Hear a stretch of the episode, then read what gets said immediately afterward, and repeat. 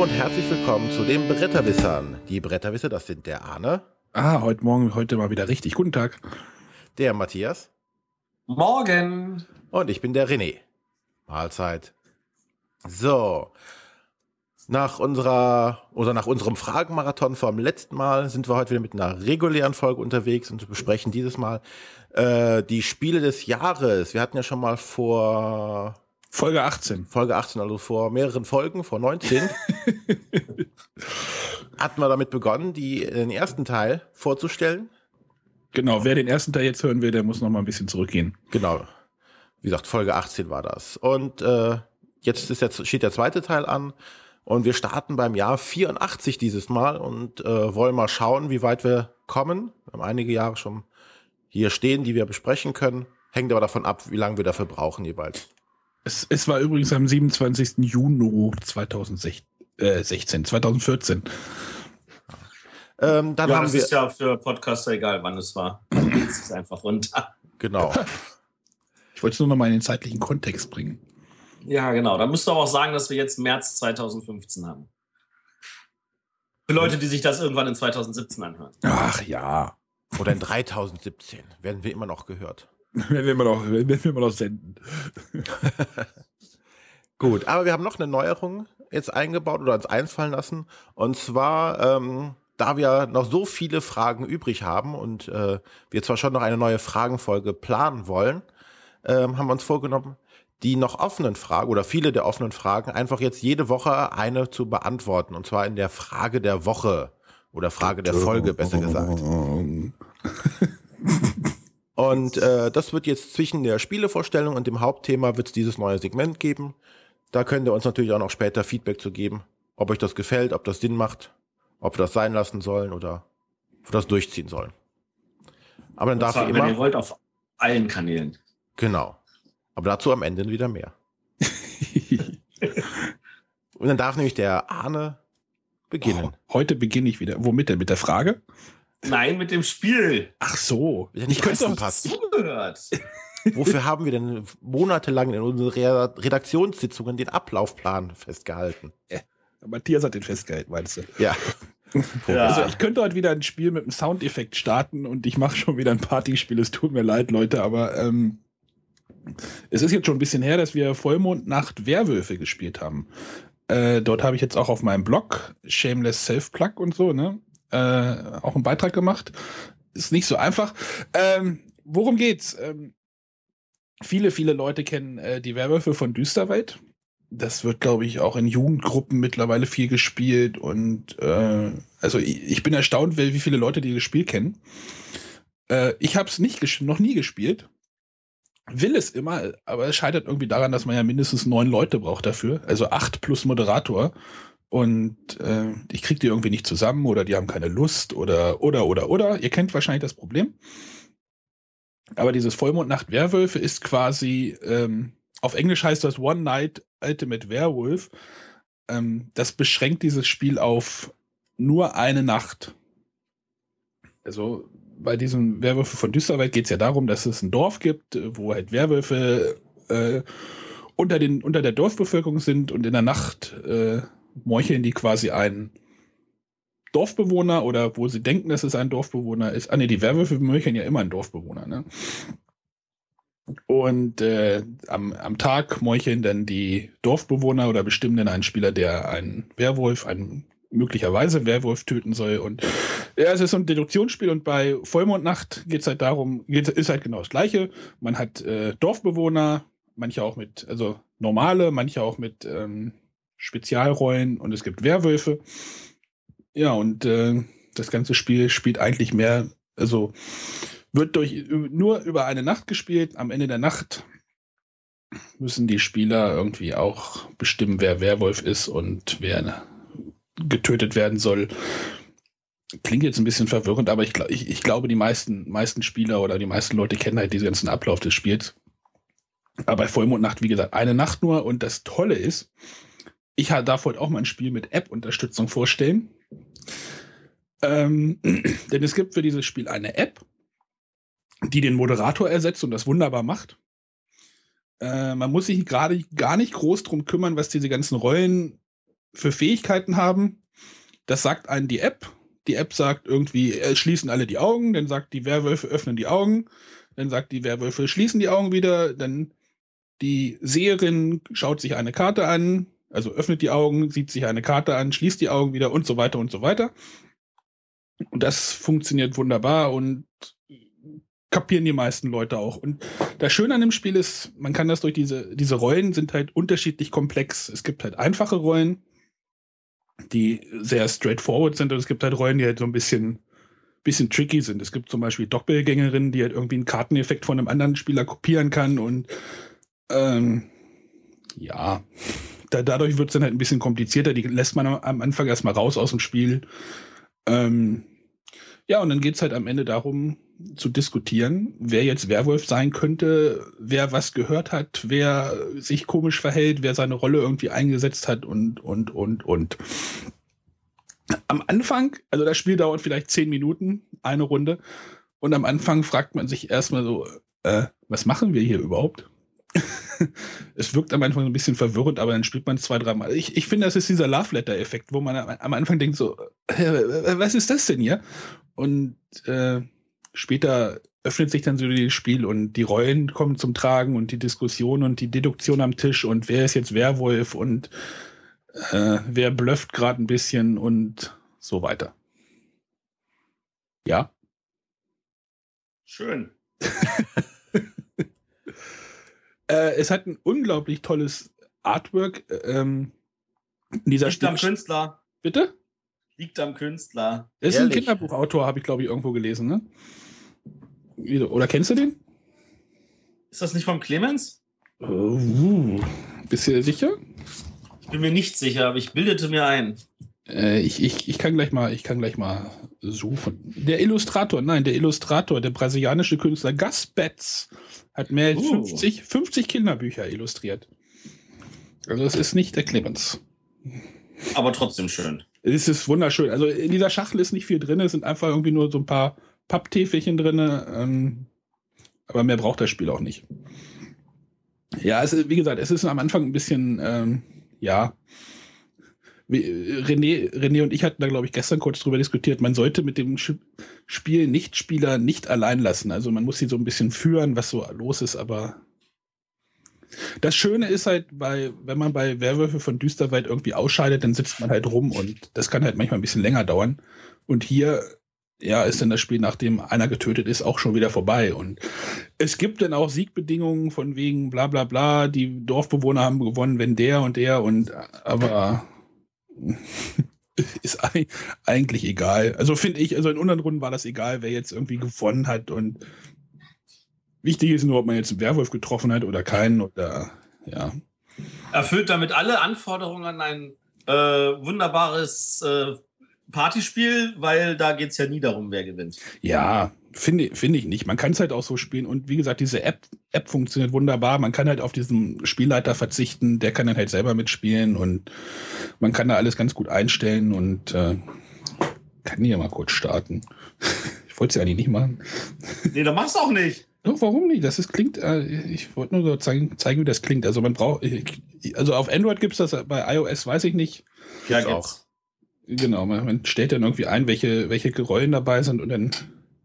Schließt alle eure Augen. Gibt's denn sowas? Werwölfe, wacht auf und seht euch nach anderen Werwölfen um. Werwölfe, schließt die Augen. Diese Zeitspanne, die halt zwischen diesen ganzen Befehlen ist, kann man auch ein bisschen verlängern, dann wirkt, wirkt das nicht so hektisch. Ja. Dann kann man das irgendwie auf 20 Sekunden stellen und dann hat man ein bisschen mehr Ruhe am Tisch und also ein bisschen mehr. Und dieser Spaßfaktor ist groß genug? Ja, wie gesagt, das, das, das, das Spiel braucht ein paar Runden. Aber dann so bei so einem lustigen, launigen Abend funktioniert das schon, ja. Es ist halt, es ist halt ein großer Vorteil, dass es halt auf diesem, auf dieser äh, Düsterwald-Geschichte basiert und was halt wirklich viele Leute kennen. Ja. Also wir hatten es auch irgendwie mit, mit meiner Cousine gespielt, die ist zwölf. Ähm, die meint auch, oh ja, das kennen wir, das haben wir schon irgendwie auf dem, im, im, was weiß ich, Klassenfahrt oder was weiß ich, mhm. gespielt. Und das, sowas war mir gar nicht bewusst. Was, dass es Klassenfahrten gibt? ja, genau. Nein, dass das, das so denn auch schon das andere so verbreitet ist. Ja, klar, in großen Runden äh, dieses, dieses Düsterwald ist ja unbegrenzt skalierbar nach oben hin, oder nicht? Äh, Es, es, gibt doch, es gibt doch irgendwie eine Version, wo irgendwie 40 Leute mitspielen können, oder irgendwie so. ja, Das, es ist, ist unmenschlich viel dann. ja, hat mir gut gefallen, sieht schick aus, bleibt auf jeden Fall hier bei mir. Sehr schön. Klasse. Dann äh, starte ich mir jetzt mal äh, zu einem kleineren Spiel, was man nicht auf einer Party spielen sollte. Und Mit zwar, Zombies. mh, Die Version habe ich noch nicht gesehen mit Zählen, Zombies. zählen Werwölfe eigentlich als Zombies? Nein, Nein. aber eine ganz andere Kategorie hier. Oh, oh, oh, oh, oh. Da merkt man den Partyspieler, der kennt, kennt nur Zombies. Kein, kein Party- und Familienspieler, keine Ahnung. So, aber ich habe, wie gesagt, keine Zombies, sondern, also, es könnten Zombie-Schafe sein, das weiß man jetzt nicht. Ja, Aber auf jeden Fall essen sie kein Gehirn. Und zwar Agricola, die Zweispieler-Variante, nämlich die Bauern und das liebe Vieh. Agricola ist ja der Klassiker äh, von Uwe Rosenberg schlechthin. Das große Worker-Placement-Spiel. Und jetzt äh, ist er bei Agricola hinge äh, bei Agricola die Bauern das liebe Vieh hingegangen und hat jetzt da eine Zweispieler-Variante draus gemacht. Wobei jetzt ja viele auch immer sagen, "Hör, ich kann ja auch Agricola auch so zu zweit spielen. Ja, aber du hast bei dieser Zweispieler-Variante einen deutlichen Unterschied in der Zeit. Also das Spiel ist deutlich darauf ausgelegt, dass es in halbe Stunde oder unter, unter einer halben Stunde gespielt werden kann. Und nicht so viel aufgebaut werden muss. Nicht so viel Aufbauzeit, äh, wobei eine Hölle Material dabei ist für ein Zweispieler-Spiel. In so einer Und für kleinen die Schachtel. kleine Schachtel. Ja, Also es sind äh, Holztiere dabei von Schweine, Schafe, Rinder, Pferde, äh, Holzmarker für die Rohstoffe, für Zäune und Zip und Zap. naja, muss ja dem Agri der Agricola-Box ja auch gerecht werden, ne? Die ist ja, auch nicht gerade leer. Also für so eine kleine Schachtel eine Menge Material dabei. Wobei er natürlich jetzt hingegangen ist und hat vom Original Agricola tonnenweise Sachen rausgestrichen. Also man hat das Ganze runtergedampft auf wirklich nur die reine äh, Tierhaltung. Also es werden Tiere gezüchtet, es gibt keine Nahrung, die man anbauen muss, man muss seine Arbeiter nicht mit äh, Lebensmitteln am Ende der Runde versorgen, man muss sein Haus nicht aufbauen, um weitere Kinder zeugen zu können und pipapo. Also viele, viele Elemente sind weggenommen und man hat sich rein auf die Viehzucht gestürzt. Dabei hast du trotzdem die bekannten Mechanismen, dass ähm, abwechselnd Leute ihre Aktionssteine auf ein Tableau in der Mitte legen und damit die Aktion ausführen. Sei es jetzt Holz sammeln, Steine sammeln oder sich Tiere oder einen Stall bauen. Ähm, dafür hat halt jeder fix drei Arbeiter, die sich auch im Laufe des Spiels nicht ändern. Diese drei Arbeiter setzt man, kriegt, äh, führt direkt die Auktion wieder aus. Und äh, am Ende der Runde werden die Arbeiter runtergenommen und dann vermehren sich, wenn man zwei, oder mehr Tiere einer Art hat, die Tiere. Und man muss halt gucken, dass man seinen äh, Hof mit Tieren gut bestückt, weil das ist am Ende die Siegpunkte. Je mehr Tiere man hat, desto mehr Punkte bekommt man. Äh, und am besten müsste man von jeder Art Tiere äh, mindestens drei, vier haben, sonst kriegt man auch Minuspunkte. Und so baut sich das halt alles dann auf. Ähm, ja, wie gesagt, es ist unter einer halben Stunde spielbar. Es äh, fordert schon stellenweise sehr zum Grübeln auf, welche Aktion mache ich. Also das klassische Agricola-Thema ist immer noch da. Ich habe eigentlich zu wenig Runden oder zu wenig Aktion, um alles zu machen. Ich habe zu wenig Rohstoffe, um das zu machen, was ich eigentlich machen möchte. Und ich muss mich immer entscheiden, mache ich jetzt diese Aktion oder mache ich jene Aktion? Weil wenn ich die nicht mache, nimmt mir der, mein Gegenspieler diese Aktion weg, die brauche ich aber eigentlich und also diese, all diese bekannten Themen. Ja, Feeling. Ja, also dieses, dieses Feeling bleibt definitiv auch in dieser Zweispieler-Variante erhalten. Ähm, was jetzt viele bemängeln und äh, was Matthias auch eben schon mal erwähnte in unserer Vorbesprechung, dass die Variabilität fehlt in diesem Spiel. Und das ist im Grundspiel auch definitiv so. Es gibt nicht diese äh, Ausbildungskarten oder große Anschaffungen, kleine Anschaffungen, die man äh, im großen Agricola hat, sondern hier hast du die Möglichkeit, Ställe zu bauen auf deinem Tableau. Und ähm, es gibt im Basisspiel gibt's noch vier Sondergebäude. Das ist dann eine Liegestallung und ein Lagerplatz oder sonstiges. Und das sind so die Sonderfähigkeiten oder die, die Spielkarten, die man halt aus Agricola kennt. Ähm, natürlich, mit nur vier Sondergebäuden ist jetzt keine Variabilität drin. Das Spiel spielt man ein paar Mal und dann bleiben die Sondergebäude halt immer die gleichen. Dafür wurde aber gesorgt mit Erweiterungen. Da gibt's dann, ich weiß nicht, 40, 50 weitere Sondergebäude. Es gibt mittlerweile zwei Erweiterungen dazu, die dann alles Mögliche abdecken. Und dann kommen jeweils pro Spiel vier dieser weiteren Sondergebäude mit in die Auslage und können dann erworben werden. Und die sorgen natürlich nochmal extrem dafür, dass da sehr viel Abwechslung auch reinkommt. Also da gibt es, ähm, weiß nicht, so einen Hofladen, ähm, eine Wildschweinzucht oder äh, die Besamungsstation oder hast du nicht gesehen? Also unglaublich viele weitere Elemente gibt's dann noch dazu. Ja, also das war es eigentlich in Kürze zu Agricola. Uns hat viel Spaß gemacht.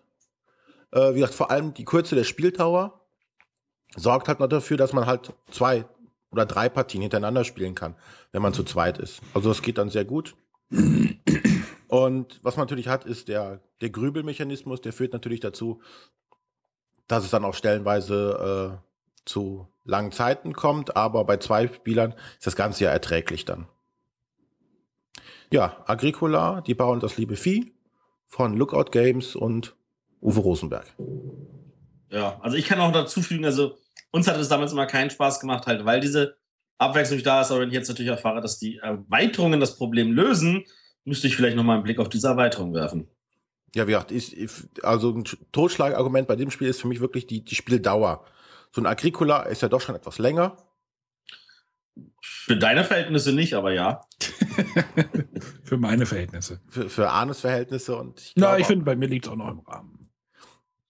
Aber ich denke, gerade so Leute, die jetzt ähm, auch das, das, das Patchwork oder diese Zwei-Personen-Spiele grundsätzlich gut finden, äh, bei denen sollte es definitiv Anklang finden. Die sollten es sich mal angucken und mal ausprobieren, wenn sie irgendwas damit anfangen können. Super. Matthias, Matthias kauft gerade die Erweiterung ein. Klick, klick, klick. Aber dann darf jetzt ähm, der Matthias uns zu einer Neuigkeit oder zu einem neuen Spiel was erzählen. Genau, ich erzähle auch was zu dem Spiel. Ich erzähle was zu Roll Through the Galaxy. Das ist das, die Würfelspielversion von Race Through the Galaxy. Race äh, for the Galaxy. Race for the Galaxy, ja, siehst du, das ist, diese Namen sind ja alle so qualitativ unterschiedlich. Ähm, und zwar geht es darum, dass das äh, uns bekannte und geliebte Kartenspiel halt in eine äh, Roll, äh, Regel, Würfelversion, jetzt bin ich schon mal so, so viel bei Roll, dass ich das noch nicht mehr kriege, äh, in eine Würfelversion umgesetzt wurde. Und äh, dabei, also das Spiel hat, wurde vor Ewigkeiten angekündigt, jetzt ist es tatsächlich da. Und wir haben Race for the Galaxy so oft gespielt, dass äh, wir, das ist tatsächlich das einzige Spiel, wo wir die Karten eingehüllt haben, damit sie nicht kaputt gehen. Und das fühlte sich dann, also beim, beim Spiel von Rose for the Galaxy, fühlte sich das sehr, sehr ähnlich an. Also jeder hat am Anfang einen bestimmten Satz von Würfeln. Da sind in erster Linie die weißen Würfel drin, wo die normalen Aktionen alle jeweils gleich drauf sind. Und dann äh, wird dann heimlich hinter seinem Sichtschirm teilt jeder die Würfel zu den verschiedenen Aktionen zu, nämlich mit dem, was sie auch zeigen. Also wenn man ein Auge würfelt, nutzt man das als Augeaktion und ähnliches. Aber einen Würfel, der ist, egal was da drauf ist, kann man als Joker nehmen und einfach auf die Aktion legen, die man auf jeden Fall machen möchte. Es ist ja so beim, beim Kartenspiel, was ja so, jeder setzt sich am Anfang fest, welche Aktion er auf jeden Fall machen möchte. Und dann machen alle diese Aktionen, aber er kriegt einen Bonus. Hier ist das nicht so. Hier ist es so, dass äh, man halt eine Aktion festlegt und dann machen alle diese Aktionen. Man kriegt aber keinen Bonus. Man konnte ihn nur mit einem beliebigen Würfel machen.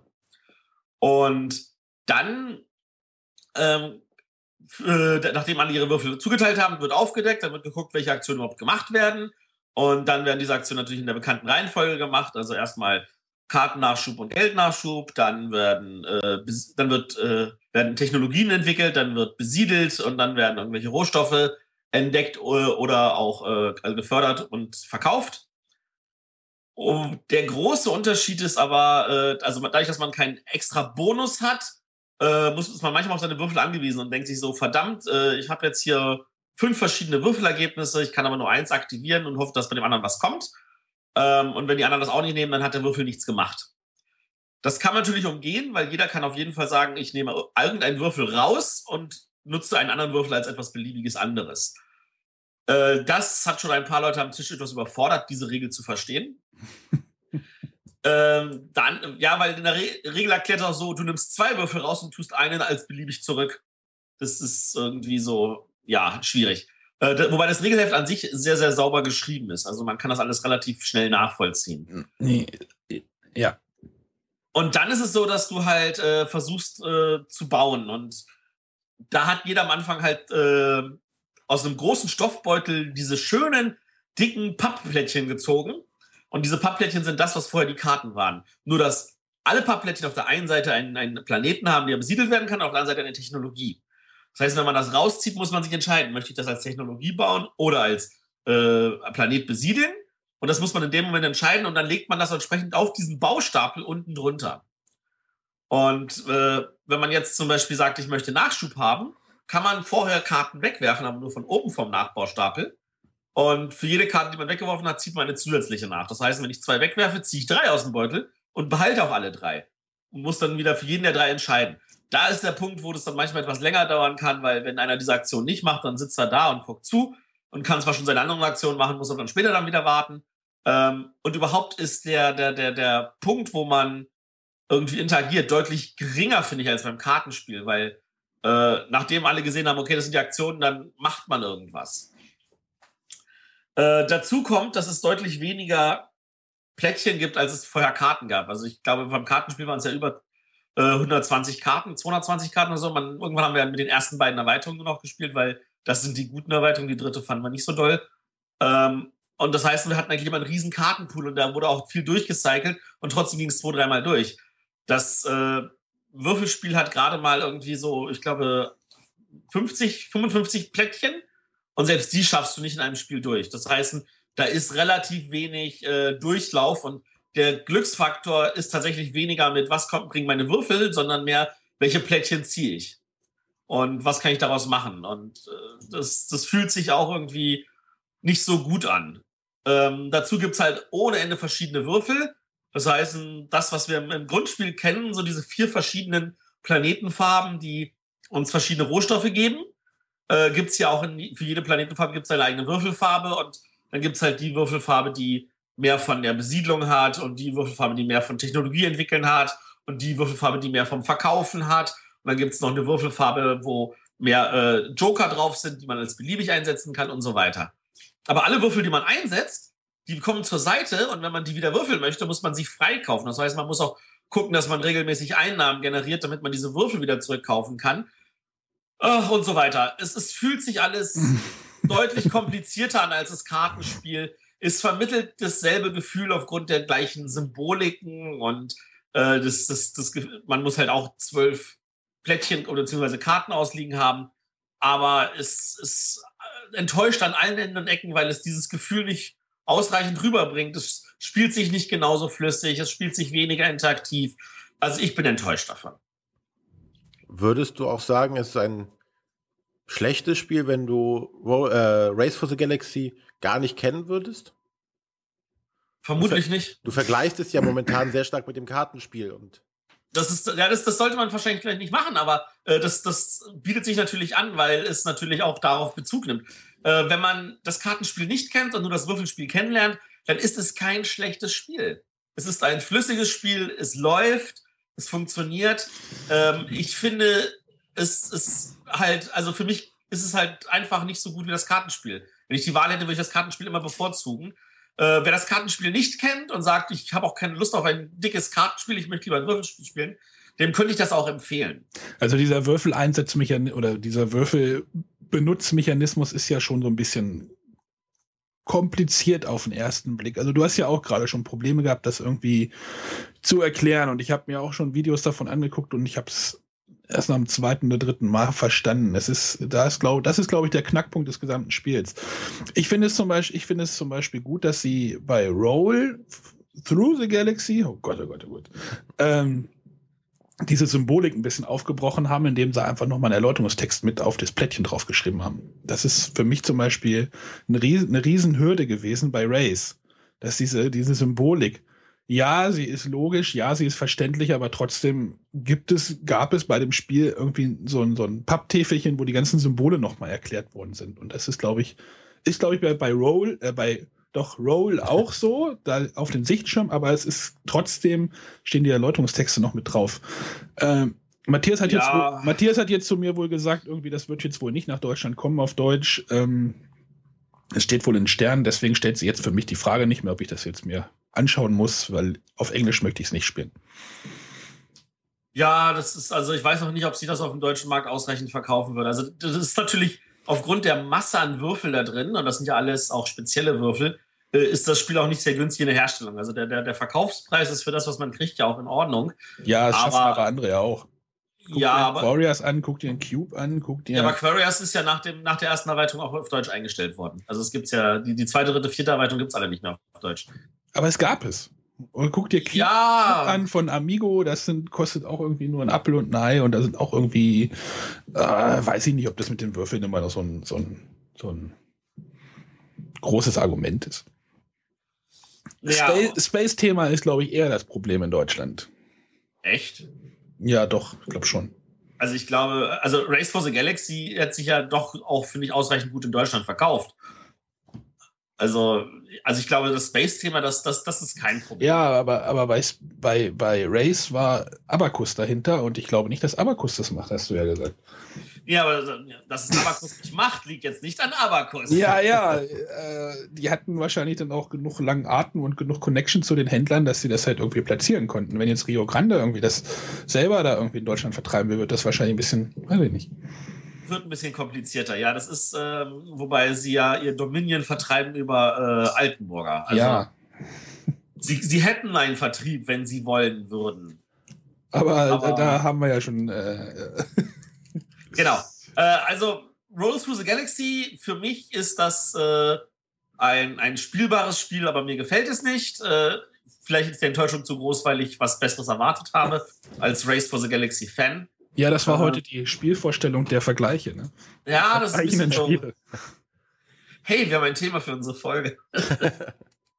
Schmeiß das alte einfach ähm, über Bord und machen was Neues. Genau, also Roll for the Galaxy von Wei Wa Huang und Thomas Lehmann mit Künstlern auf den Kärtchen, auf den Plättchen wie Martin Hoffmann, Klaus Stefan, Mirko Suzuki. Und das Ganze erschien bei Rio Grande Games 2014. Und für alle weiteren haben wir natürlich einen Link zu Boardgame Geek in unseren Show Notes. Gut, dann kommen wir jetzt zu unserem neuen Segment und zwar der Frage der Woche. So, jetzt brauchen wir eigentlich so einen Jingle. Lalala. So, und da wollte der Alexander wissen, oder bitte fragte uns nach unserer Meinung zu der Sendung Das Spiel beginnt auf ZDF, der heiß diskutierten, zumindest in, bei den Brettspielern, heiß diskutierten Spieleshow oder großen Samstagabendshow auf dem ZDF vor, vor zwei Wochen. Genau, ich habe sie mir komplett live angeguckt. Ja. Mitleid. Ich auch. Du hast sie live angeguckt? Ja. Ähm, das ganze Ding hatte ja quasi eine Erwartungshaltung in der Brettspielszene, die eigentlich dem Scheitern ja vorweggegriffen hat, würde ich sagen. Die Leute haben, also, ja, nee, die Leute ist schlecht. Ähm, also es wurde ja irgendwie Ende des Jahres, letzten Jahres bekannt, dass das ZDF jetzt irgendwie ein Spiel macht, wo Brettspiele gespielt werden. Und, und da ist die ganze Szene, also die ganze Brettspielszene drauf angesprungen und hat erwartet, dass irgendwie, weiß ich nicht, äh, Roll for the Galaxy, Through the Galaxy gespielt wird und äh, Agricola und was weiß ich. Und Wobei also schon viele vorher gesagt haben, das wird's nicht und das wird Genau, das wollte ich jetzt sagen. Das war so, das war so diese ganze, diese ganze, dieses ganze Wunschdenken. Ähm, und ich habe mir gedacht, das, das wird sowieso nicht passieren. Es ist das ZDF, das ist ein Massenmedium mit irgendwie, die Samstagabend irgendwie, keine Ahnung, vier, fünf Millionen Zuschauer von Fernseher locken. Johannes Bekerner moderiert das Ganze. Das wird eine Sendung, die nicht so konzipiert sein wird. Also sie muss Breit, die breite Masse ansprechen können. Die breite Masse wird, äh, soll angesprochen werden und ich glaube auch, dass die breite Masse durch diese Sendung angesprochen worden ist. Also wer sie nicht gesehen hat, ich weiß nicht, ob sie noch in der Mediathek gibt. Äh, es wurden Spiele gespielt wie ähm, Memory, wie Spitz pass auf. Es wurden, also Spiele, die wirklich jeder kennt. Das haben sie auch am Anfang gesagt. Es werden Spiele gespielt, die jeder kennt, die nicht groß erklärt werden müssen. Das, Und trotzdem haben sie sie jedes zweimal erklärt. Ja, das ist richtig. Das, das ist richtig. Äh, wie gesagt, ich bin jetzt so ein bisschen äh, versucht ja diese Sendung oder das, das Sendungskonzept so ein bisschen zu rechtfertigen. Und ähm, das Einzige, was vielleicht so ein bisschen außerhalb dieser, dieser Bekanntheit war, waren halt Halligalli, waren halt ein Make and Break, waren halt ein Bum Bum Balloon. Aber ähm, ich meine auch, dass diese Spiele trotzdem, dass diese Spiele auch funktioniert haben. Bei Make and Break ist es, glaube ich, durch, durch Twitter durchgegangen, dass es eigentlich eine ganz gute Umsetzung war und dass das wohl auch das beste Spiel des Abends war. Ähm, das Problem halt an der Sendung ist erstmal, sie ist drei Stunden lang. Das ist eine Sache, die mich auch bei anderen Sendungen massiv stört. Es gibt ja irgendwie auch bei hier bei Pro7 oder sowas Sendungen, die dauern dann irgendwie von 20.15 Uhr bis 0 Uhr. So hier Joko und Klaas. Große Samstagabend von Ja, früher haben Samstagabend-Shows auch noch bis Viertel nach zehn gedauert. Äh, nee, also. So, ja, nein, nein, es, nein, nein. Es, ja. gab irgendwann haben sie eingeführt, dass eine Sendung, die 20 Minuten überzieht, ein Elstner überzogen hat. Das war eine Einheit.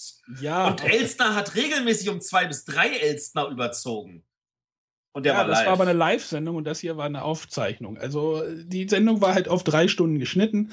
Äh, wie gesagt, bei, bei Pro7 gibt es halt auch so Sendungen, die, die, da stört es mich auch massiv. Es ist irgendwie viel schöner, wenn man wirklich etwas ein bisschen kürzt. Ähm, ich will jetzt unseren Podcast nicht irgendwie. äh, dass man da vielleicht ein bisschen äh, äh, eine gewisse Kürze der Würze oder wie sagt man das so schön. Ähm, wir müssen aber auch bedenken, es war quasi eine Pilotsendung. Ob es jetzt davon noch eine zweite Sendung geben wird, äh, puh, keine Ahnung. Ähm, Familie, ich denke, dass Familien mit Kindern diese Sendung sehr angenehm fanden. Ich glaube, der Guido von TrickTrack hat auch geschrieben, dass seine Kinder total fasziniert waren. Und das ist die Zielgruppe. Das sind nicht wir, die Zielgruppe, sondern es sind Familien mit Kindern. Die Samstagabend um 23 Uhr noch vorm Fernseher hocken. Ja, deswegen sage ich ja, das, das Ding hat einfach eine Länge, aber früher hat man ja auch irgendwie wetten, das, wie, wie sie es in der letzten Sendung immer gesagt haben, im Bademantel irgendwie mit einem Schnittchen noch geguckt. Also ähm, ja, ich glaube auch, dass, dass die, die, die, die Brettspieler, die Brettspielszene einfach tatsächlich überhaupt nicht die Zielgruppe sein sollte. Und äh, man auch, glaube ich, sagen muss, dass, dass sich viele Leute über darüber aufregen, warum gucken sie es dann? Ne? Also ja, genau. was, was soll die ganze Aufregung, wenn ich, es schreibt ja auch keiner, weiß ich nicht, äh, bei Wetten das, oh, wie schlecht diese Sendung wieder war. Gut, schreiben auch manche, aber dann guckst du halt einfach nicht an. Ich denke nur, ähm, dass diese Sendung auch ein bisschen na, handwerkliche Probleme hatte. Also vom, vom äh, Sendungskonzept her, also Spieleshow zu machen, ist ja grundsätzlich okay. Das gibt's ja schon immer. Äh, das mit Kindern zu kombinieren als Familienshow ist auch gut. Ähm, aber äh, eine, eine Spieleshow halt drei Stunden mit Kindern. Man hat ja mal gesehen, die wurden ausgetauscht, mussten dann wahrscheinlich ihre Ruhezeiten haben bezüglich Jugendschutz und alles. Und das ist natürlich auch für so eine Sendung nicht hilfreich, wenn auf einmal immer nur zwei Kinder da sitzen, weil die anderen irgendwie hinter die Bühne müssen, um ihre Pausen, ihre gesetzlichen einhalten zu können. Ich glaube, das ist auch so ein, ja, so ein Konzeptproblem an der Stelle. Und äh, ja, man äh, erfährt nichts über die Kinder, außer einem kurz gezeichneten Trailer, was sie als Hobbys machen. Ähm, man erfährt nichts über die anderen Gäste. Ja, warum sitzt da ein äh, Bülent Ceylan bei einer Spieleshow? Hat er, spielt er gerne, spielt er nicht? Weiß ich jetzt gar nicht. Es wird irgendwie, äh, kommt kurz raus, dass er Looping Louis als Saufspieler wohl kennt. Das war's aber auch schon. Und also, wenn man schon was mit Spielen macht, könnte man das vielleicht ein bisschen irgendwie. Es waren die, die sich dafür haben hergeben lassen. So musst du das doch formulieren. Ach, die, ich glaube, in dem deutschen Fernsehen fehlt nicht an genügend Leuten, die sich da freiwillig zum Affen machen. Also genau. Da, da hat man genug Leute. Ähm, aber man sagt, man könnte die Leute halt trotzdem etwas besser vorstellen oder ja, das hat mir gefehlt. Und wie gesagt, also das, was auch Arne sagte, die Länge ist einfach too much. Da hätten es auch zwei, drei Spiele weniger so getan. Und was mich von Anfang an gestört hatte, zum Thema Länge. Ich musste jetzt am Freitag irgendwie Let's Dance irgendwie über mich ergehen lassen bei RTL. Und das, das ging von, Achtung, von 20.15 Uhr bis 12 Uhr, also bis Mitternacht. Da Also- ich gedacht, aber was, was, ist, was ist denn bei denen? dann tanzen die auch noch alle, ne? Ja, ist- oh Gott, das war furchtbar. Naja, aber was mich noch, noch an der Show ein bisschen, gerade zu Beginn gestört hat, war einfach, warum müssen es diese überdimensionierten Spiele sein? Die kommen im Fernsehen viel besser Das sehen rüber. einfach gut aus. Die gibt's ja auf Messen genauso. Ja, aber ich fand, fand zum Beispiel dieses, gerade dieses Anfang hier, dieses Spitzpass auf, wo die Kinder verloren haben, weil die Erwachsenen einfach viel mehr Kraft haben, Ja, das stimmt. um diese riesigen Pöppel wegzuziehen. Ich weiß nicht, wer, wer auf die hirnrissige Idee kam, da Kinder gegen Erwachsene antreten zu lassen, bei einem Spiel, wo es einfach auf Kraft und äh, Schnelligkeit, Schnelligkeit. ankommt. Na, die sind einfach nicht schnell oder kräftig genug, um diesen Pöppel schnell genug wegzuziehen. Das hat man ja deutlich gesehen bei dem Spiel. Also, Ja. da denke ich mir so, hä? Also, welcher Redakteur hat das zu verursachen? Oder verursacht? Das ist. Naja, also ich fand's im Großen und Ganzen okay. Wenn sie es nochmal machen wollen, würde ich es mir auch nochmal angucken und dann hoffen, dass sie einige Fehler ausmerzen, es vielleicht runder machen. Genau, und ähm, spielemäßig gibt es da ja einen Pool von Spielen, die man einfach umsetzen könnte. Ich habe einfach mal in meinen Spieleschrank rauf und runter geguckt, habe gedacht, ja, das könnte man umsetzen, das könnte man in der Sendung umsetzen, so ein Ab in die Tonne oder sowas, wo du halt diesen Müll stapeln musst. Äh, äh, es gibt da unglaublich viele Spiele oder dieses Pim Pam Pet, was ich mal vorgestellt habe, das wäre auch ohne Probleme möglich und also ideenmäßig äh, sollte denen da eigentlich nichts ausgehen. Ob jetzt noch mal was passiert, klar, man kann immer die Klassiker mit reinbringen, man kann jetzt auch noch mal, ach, was weiß ich, was weiß ich, was spielten sich wohl noch so gut, äh, so ganz von den ganz einfachen Klassikern.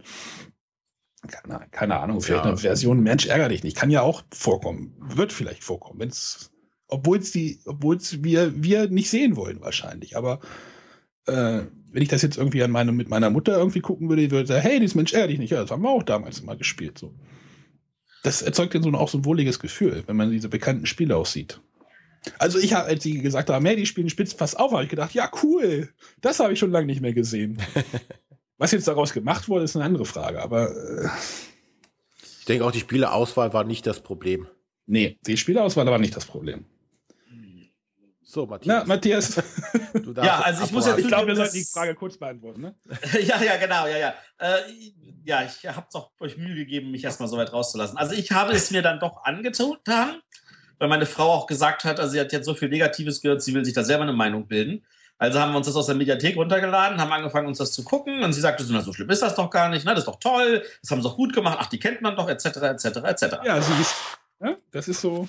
Äh, und dann hat sie irgendwann angefangen, dann nebenbei halt irgendwie zu arbeiten und ich auch. Und dann lief das irgendwie im Hintergrund gefühlt und dann hieß es so, ja, spul mal vor, äh, weil die Sendung einfach zu lang war. Ja.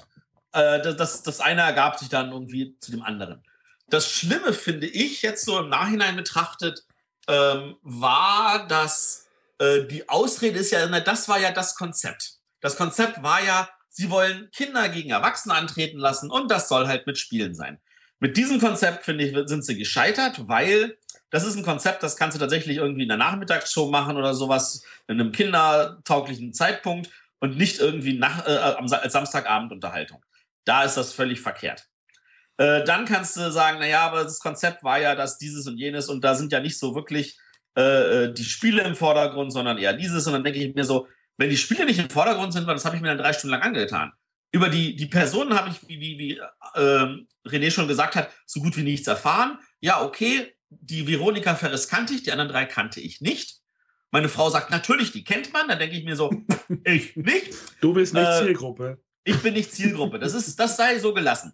Kann sein, dass die anderen kennen, aber also ich, was, was, was, was meine Frau und ich auf jeden Fall vermisst haben, war, war Persönlichkeit. Gut, die Spiele standen im Vordergrund, dann waren drei Stunden zu viel. Weil das waren auch stinklangweilige Spiele. Die haben kein, kein, kein Flair vermittelt. Was ich mir gewünscht hätte, wäre eine Sendung, und dabei ist es wirklich nicht entscheidend, welche Spiele es sind, aber eine, wo, wo irgendetwas Profil hat. Und wenn es die Spiele sind, dann sollten es Spiele sein, die tatsächlich dieses Profil auch zeigen können. Das hat man bei dem Boom Boom Balloon, das sah natürlich beeindruckend aus, hat nicht funktioniert, verkackt. Dann war das äh, äh, äh, Rush Hour, das sah auch beeindruckend aus, hat nicht mit der Zielgruppe funktioniert, verkackt. Ähm, da, da, da, da waren so viele Sachen, so wo ich mir denke, so, ja, da hat sich jemand versucht, Gedanken zu machen, ist aber über seine eigenen Ideen nicht drüber hinausgekommen, gestolpert und hat sich dann irgendwie gesagt, naja, muss ich halt durch. Und äh, da auf der anderen Seite, diese, diese, diese, diese Personen sind alle so austauschbar gewesen. Sie haben überhaupt nichts von sich irgendwie weiter zeigen müssen. Die Kinder standen natürlich eher im Vordergrund. Man hat ein bisschen was über sie erfahren, aber das waren halt irgendwelche Kinder, sage ich jetzt mal. Also ähm, hast du auch zu Hause, ne? Äh, ja, habe ich halt auch zu Hause. Ähm, zum Teil waren sie frech, so sind halt Kinder. Zum Teil waren sie auch. Ja, die wurden sicherlich auch, wurden sicherlich auch so gecastet, dass sie so ein bisschen offener sind und ein bisschen, oh, ich gehe mal richtig voll mit. Und die eine war ja irgendwie auch ein bisschen sauer, als das eine Spiel nicht funktioniert hat. Und wie gesagt, die waren extra sicherlich dafür gecastet worden. Ja. Dass sie diese Persönlichkeiten verkörpern. Ähm, also, ich, was ich mir gewünscht hätte, und ich glaube, das hätte der Sendung auch gut getan, also unabhängig davon, dass, egal was die Sendung ist, natürlich äh, der Verriss, der durch die Medienlandschaft am nächsten Tag ging, den hätte es auf jeden Fall gegeben, selbst wenn die Sendung geil gewesen wäre. Weil 90 Prozent der Schreiberlinge da draußen mit A, Brettspielen nichts anfangen können und B, einfach den Kerner irgendwie. Den gab es aber auch jeden, jeden Montag irgendwie, nachdem Wetten das lief. War auch genau, je, also von da aus. Ist, ist jeden Montag, nachdem ein Tatort lief, schreibt irgendeiner auch einen Verriss, ob er jetzt gut oder schlecht ist. Äh. Genau, also von da aus, das, das lassen wir mal außen vor, diese ganzen Verrisse. Aber was ich mir gewünscht hätte, ist, dass ich vielleicht wirklich nochmal hinsetze und sagen, was ist eigentlich der Ziel der Sendung? Und wenn das Ziel der Sendung ist, wir wollen eine große Samstagabendunterhaltung machen, dann kann das Ziel nicht sein, dass die Zielgruppe Kinder sind. Wenn das Ziel ist, dass sie eine wunderbare Sendung für Kinder machen, dann sollten sie sich überlegen, ob das als Samstagabendunterhaltung funktionieren kann. Und wenn es ist, naja, wir wollen etwas für die ganze Familie machen und das soll dann auch was mit Spielen sein, dann sage ich, das ist super, dann holt euch Leute, die euch erklären, was gibt's denn noch für geile Spiele, die auch funktionieren können. Und eines der Sachen, die ich dann immer wieder gehört habe, ist der Stefan Raab, der kann das besser muss ich sagen, kann ich nicht beurteilen, habe ich nie gesehen. Bei Stefan Raab ist aber dieses Spiel ein Teil in der Sendung mit 15 anderen Spielen. Das ist natürlich nochmal was ganz anderes. Und dort ja, aber, aber ganz ehrlich, also der Stefan Raab hat auch so eine Quiz-Sendung, ob du das jetzt Trivial Pursuit nennst oder einfach nur Quiz, das macht ja keinen Unterschied. Der Nein, Stefan aber sie haben ja dort Geschicklichkeit, ob du das jetzt äh, äh, Spitzpass aufnimmst oder irgendwie zieh am Schneller am Faden, das ist doch Schnuppe. Ich glaube, also, was, was, was bei Stefan Rath und gerade bei diesen, wenn sie mal ein Brettspiel haben, was einfach viel intensiver ist, ist der Druck, der auf dem Kandidatenland äh, liegt und der, der Wille oder der, ja, der Zwang, quasi dieses Spiel gewinnen zu müssen. Und das hast du halt bei, bei das Spiel beginnt gar nicht gehabt. Du wusstest gar nicht, warum spielen die überhaupt? Wer gewinnt am Ende eigentlich? Und die haben ja pro, pro Spiel Punkte bekommen und am Ende kommt dieses Hütchenspiel da, wo die da diese Hüte abschießen und kriegen noch mal eine Tritzeljahre Punkte obendrauf. Und so denkst du, hm, ja, aber ja, wusst, glaubst, du, glaubst du ernsthaft, dass sie so ein Spiel machen und am Ende gewinnen die Stars, die Stars gewinnen ihren Traum, hieß äh, es ja. Ja, mir ist ja wohl Glaubst du ernsthaft, dass die Kinder da irgendwie leer ausgehen? Aber man hätte es zum Beispiel mal erklären können, wo das ganze Spiel denn hinführt oder die ganze Show dann hinführen soll. Dass es am Ende noch ein Abschlussspiel gibt, wo dann die Punkte die man jetzt im Laufe der Spiele gesammelt hat, was tun. Und das sind so, meine ich, diese, diese handwerklichen Probleme. Man hat es am Anfang nicht erklärt bekommen. Ja. Ja, wir, so äh, wir warten einfach auf eine mögliche zweite Sendung. Vielleicht fließt noch ein bisschen Feedback ein. Äh, ansonsten, wenn euch das, wenn euch die Sendung nicht gefallen hat, guckt sie euch einfach nicht an. Genau. Also dieses, dieses Rumgeschreie, oh, unsere Szene geht dadurch kaputt, da denke ich mir auch, ey, was?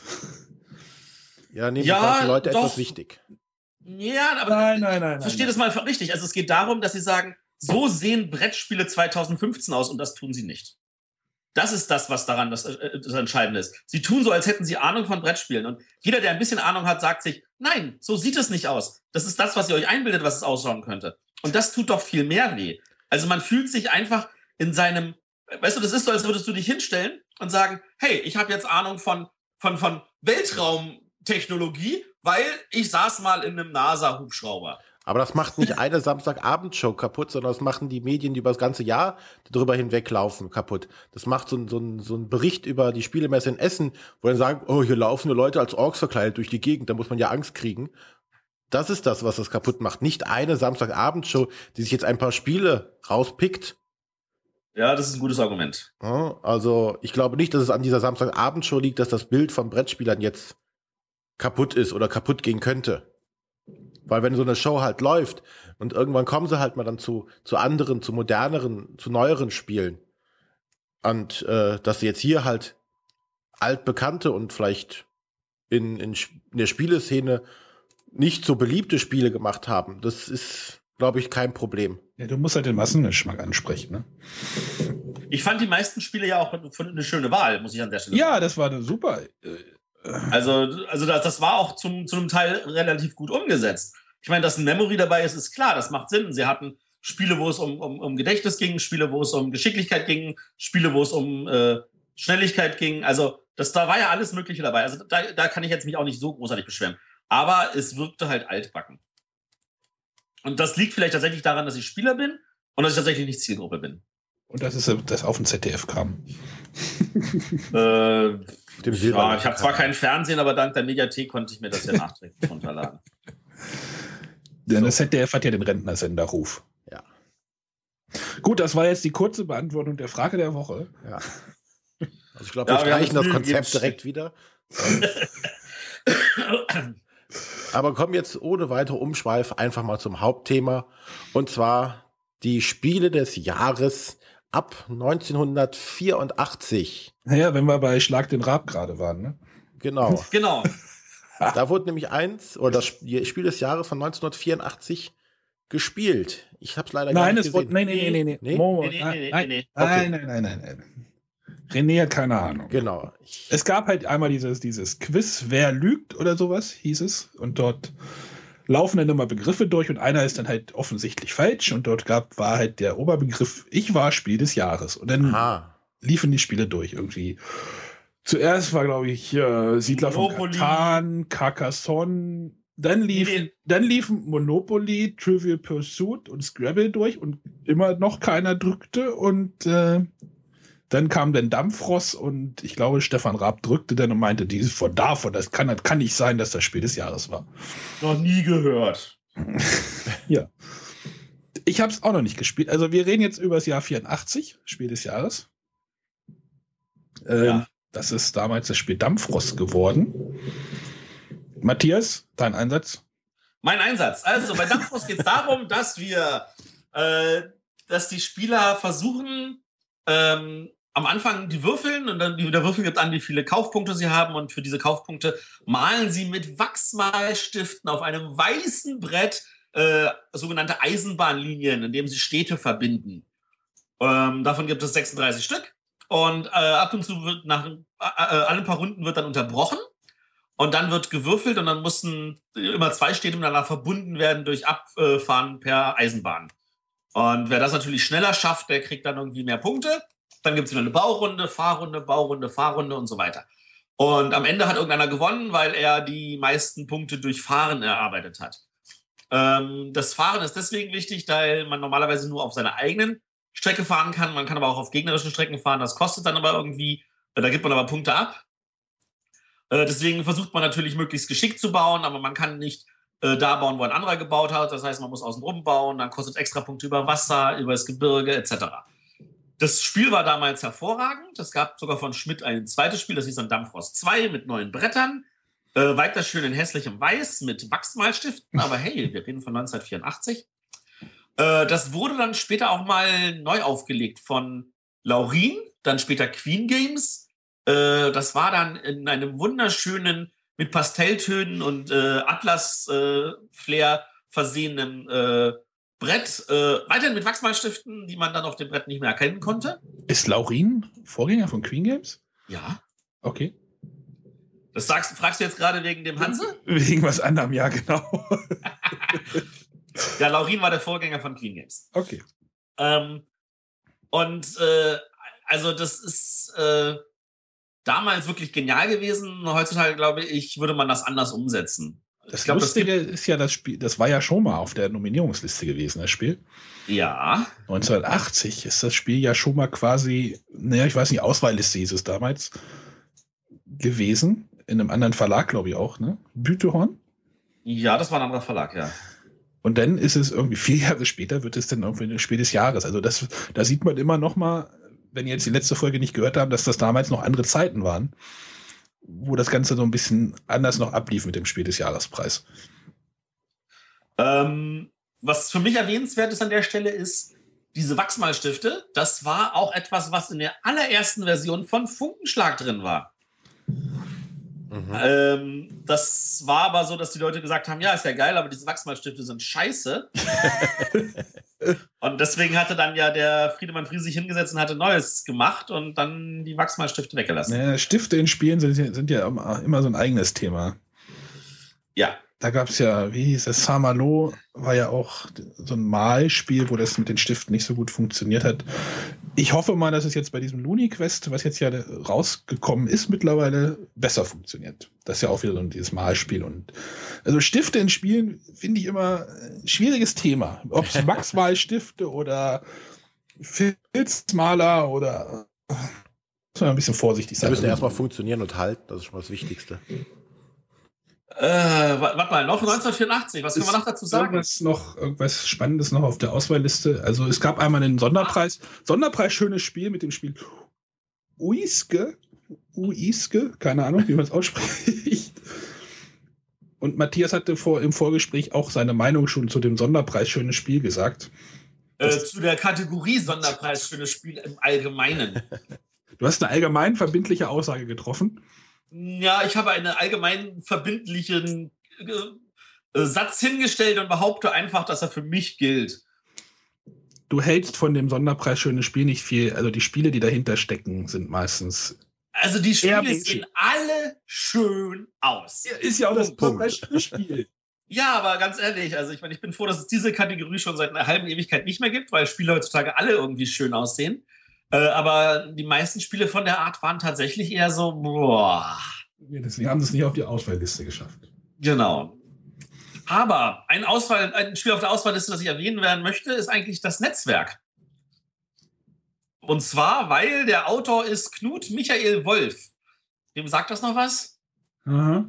Genau. Der hat mal dann eine, eine der ersten Webseiten gemacht zum Thema Brettspiele. KMWs Spielplatz. Und nach fünf Jahren ist dann aufgekauft worden und seitdem heißt die Spielbox.de. Mhm.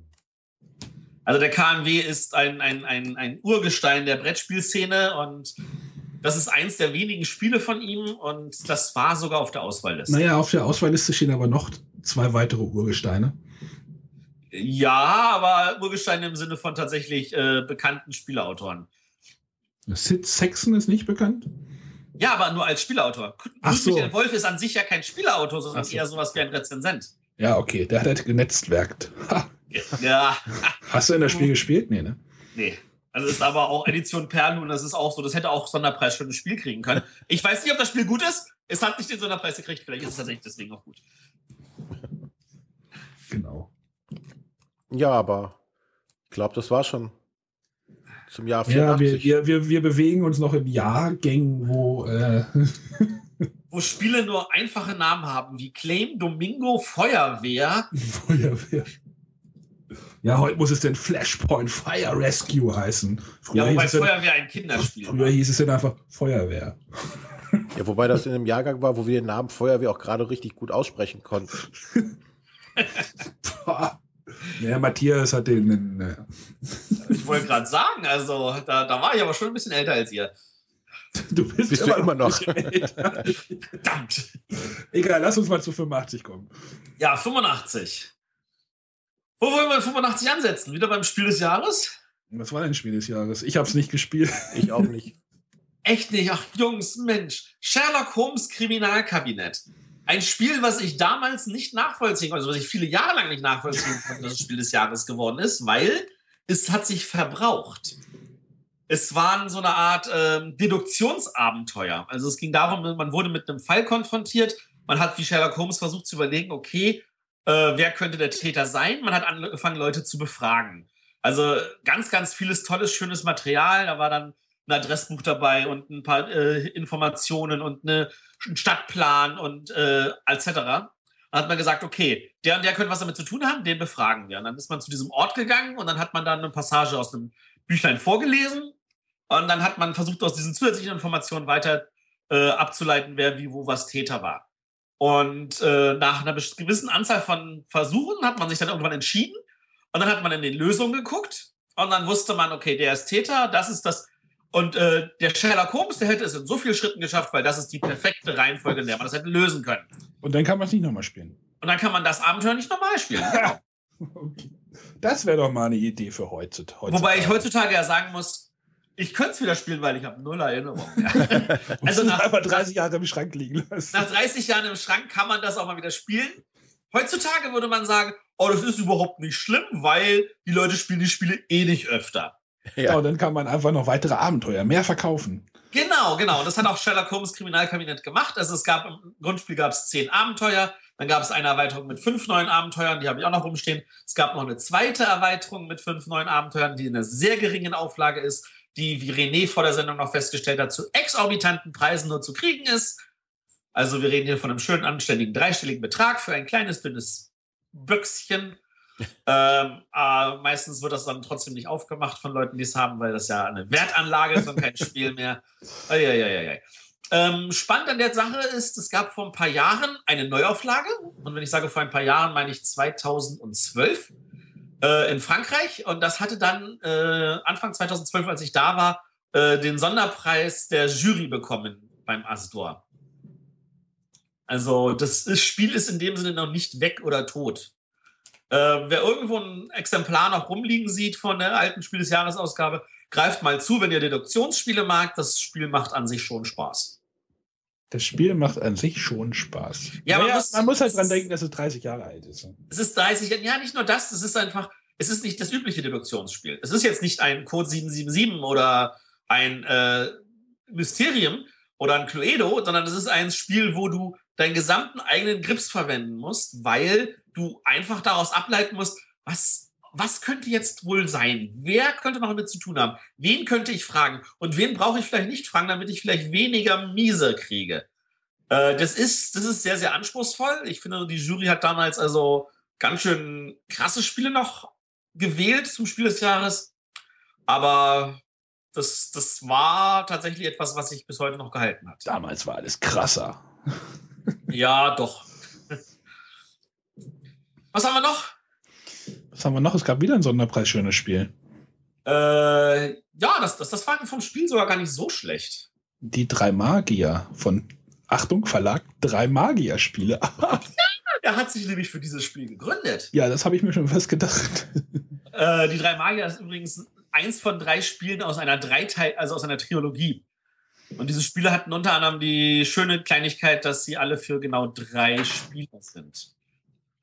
Kann man sich heutzutage nicht mehr vorstellen. Heutzutage ist ja alles für zwei bis vier Minimum. Ach ja, Sherlock Holmes Kabinett übrigens für ein bis sechs. Also man konnte es natürlich auch alleine spielen. Und das war ziemlich schnuppe, ob man das alleine oder zu sechs gespielt hat. Das war ja ein äh, deduktives, kooperatives Spiel. Yeah, es gab schon ein kooperatives Spiel, schon damals als Spiel des Jahres.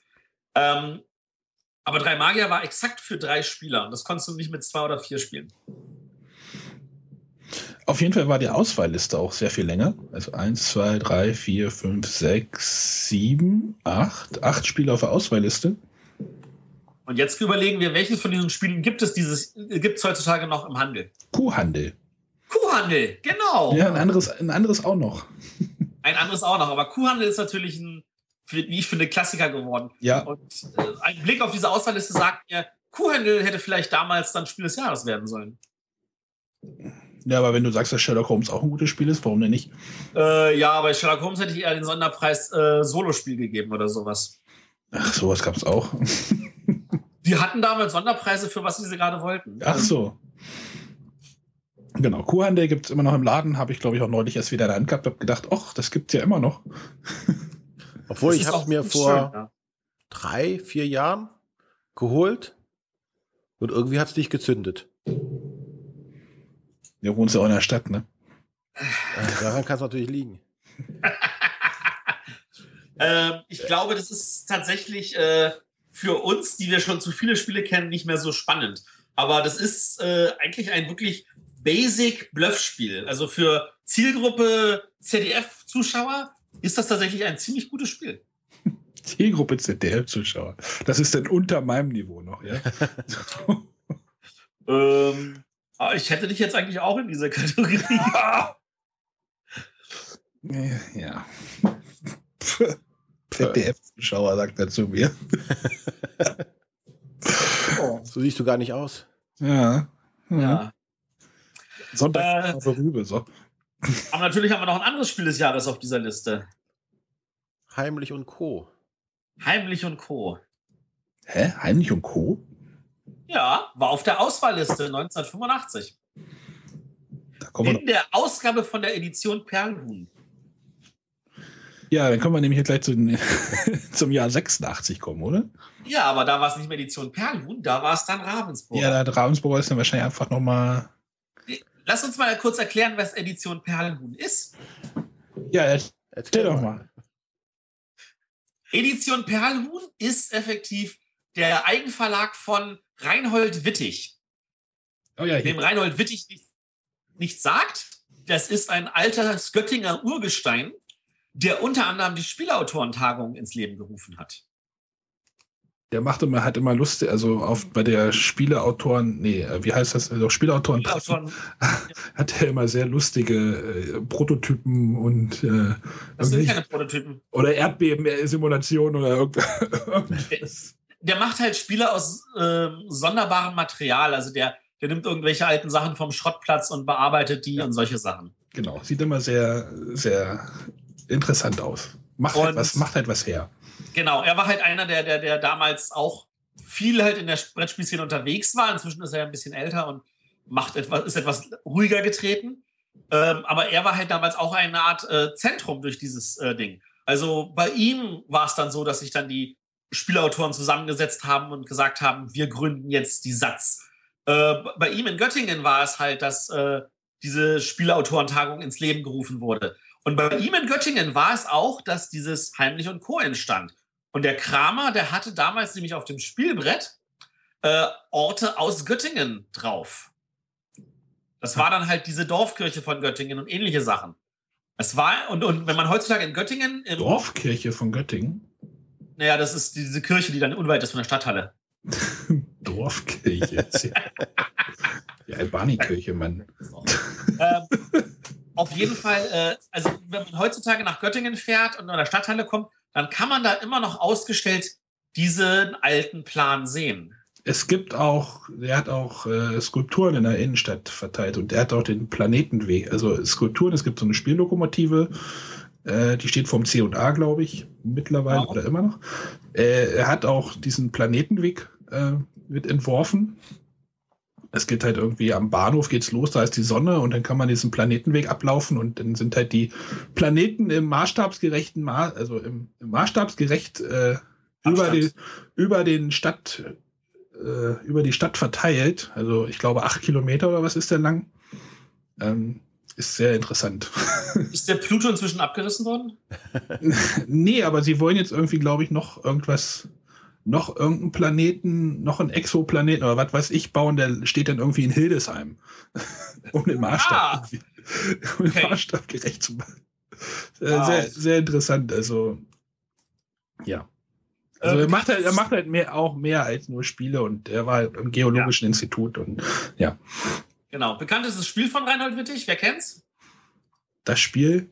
Genau, das Spiel. Wir haben letztens mal noch unterhalten, dass das Game einen dämlichen Namen hat. Es gibt das Spiel Das Spiel, was einfach nur so ein, so ein, so ein Dreieckuntergrund ist, wo ganz, ganz viele Würfel drauf gestapelt werden können. Und man soll selber sich was raus Und ausdenken. da ist dann so eine Spielesammlung dabei und so. Das ist ja derzeit auch bei Abacus im Programm. Gibt es, glaube ich, immer. Gibt es immer noch. Auch, glaube ich, in einer großen und einer kleinen Version oder so. Die große ist die Originalversion, die kleinen haben sie später dazu gepackt.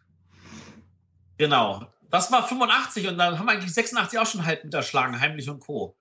Wollt ihr irgendwas zu Heimlich und Co. erzählen? Ich das, hab's das kennt ihr doch hoffentlich. Ich habe Oh, gespielt. Sehr gut. René kann was sagen. Äh, nicht mehr wirklich. Ist schon zu lange her. Aber wir haben es gespielt. Ja. Ah, das ist nicht wahr, Jungs. Okay. Also Heimlich und Co. Ich habe es auch gespielt. Heimlich und Co. ist super. Da spielt man ja so. Agenten oder man hat eine verdeckte Rolle und muss halt so Agenten, Agenten waren es, ne? Ja. Agenten über so einen Plan bewegen. Ich glaube, mit zehn Feldern.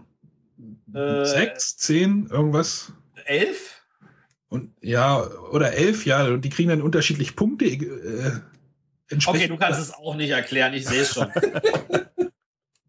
okay, also bei Heimlich und Co. geht es darum, dass jeder, also da sind sieben ähm, Agenten, die starten am Anfang irgendwie äh, bei der Kirche und äh, jeder kriegt heimlich einen Agenten zugewiesen.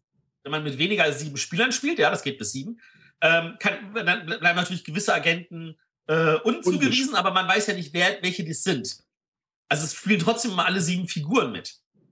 Und wenn man dran ist, würfelt man und bewegt irgendeinen beliebigen Agenten, das muss nicht der eigene sein, das kann irgendeiner sein, entsprechend viele Felder vor. Und immer wenn äh, ab einem bestimmten Punkt, den ich jetzt glaube ich jetzt nicht mehr weiß, ich glaube immer wenn irgendeiner einen bestimmten Ort betrat, dann wurde gewertet. Und jeder hat so, Agent hat so viele Punkte gekriegt wie der Ort, an dem er gerade war. Die waren also durchnummeriert. Ja, das habe ich doch gesagt.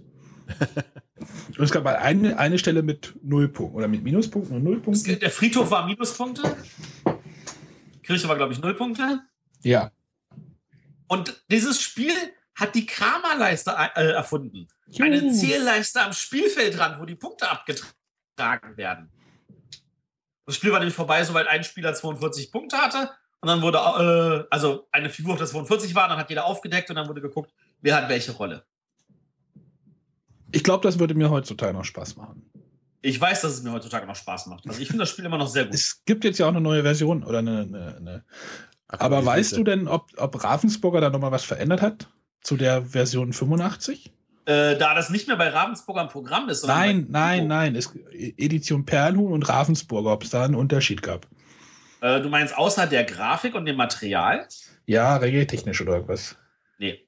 Okay. Soweit ich weiß, nur Grafik und Material. Aber, aber ein Spiel, was ich wirklich auch viel gespielt habe, 86, was auf der Auswahlliste stand, war das verrückte Labyrinth.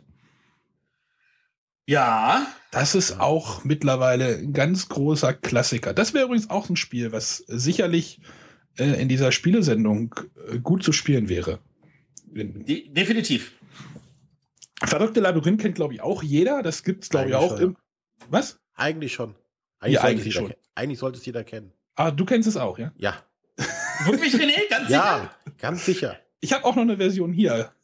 Tatsächlich. Sie könnt ihr eigentlich mit meiner Tochter langsam mal, glaube ich schon. Na, fährt noch nicht so ganz, aber äh, er hätte sicherlich auch ein Spiel des Jahrespreis verdient gehabt. Also, wenn man so äh, langfristig denkt. Also das Spiel funktioniert auch noch prima. Ähm, gibt da ja auch unzählige Versionen von mittlerweile und äh, ja. Also, also wenn man langfristig denkt, dann hätte tatsächlich 1985 weder Kuhhandel noch äh, äh, Sherlock Holmes, sondern tatsächlich Heimlich und Co. Äh, den Preis gewinnen sollen, weil das wirklich auch heutzutage noch ein Klassiker ist. Wir sind sechs. Und Was?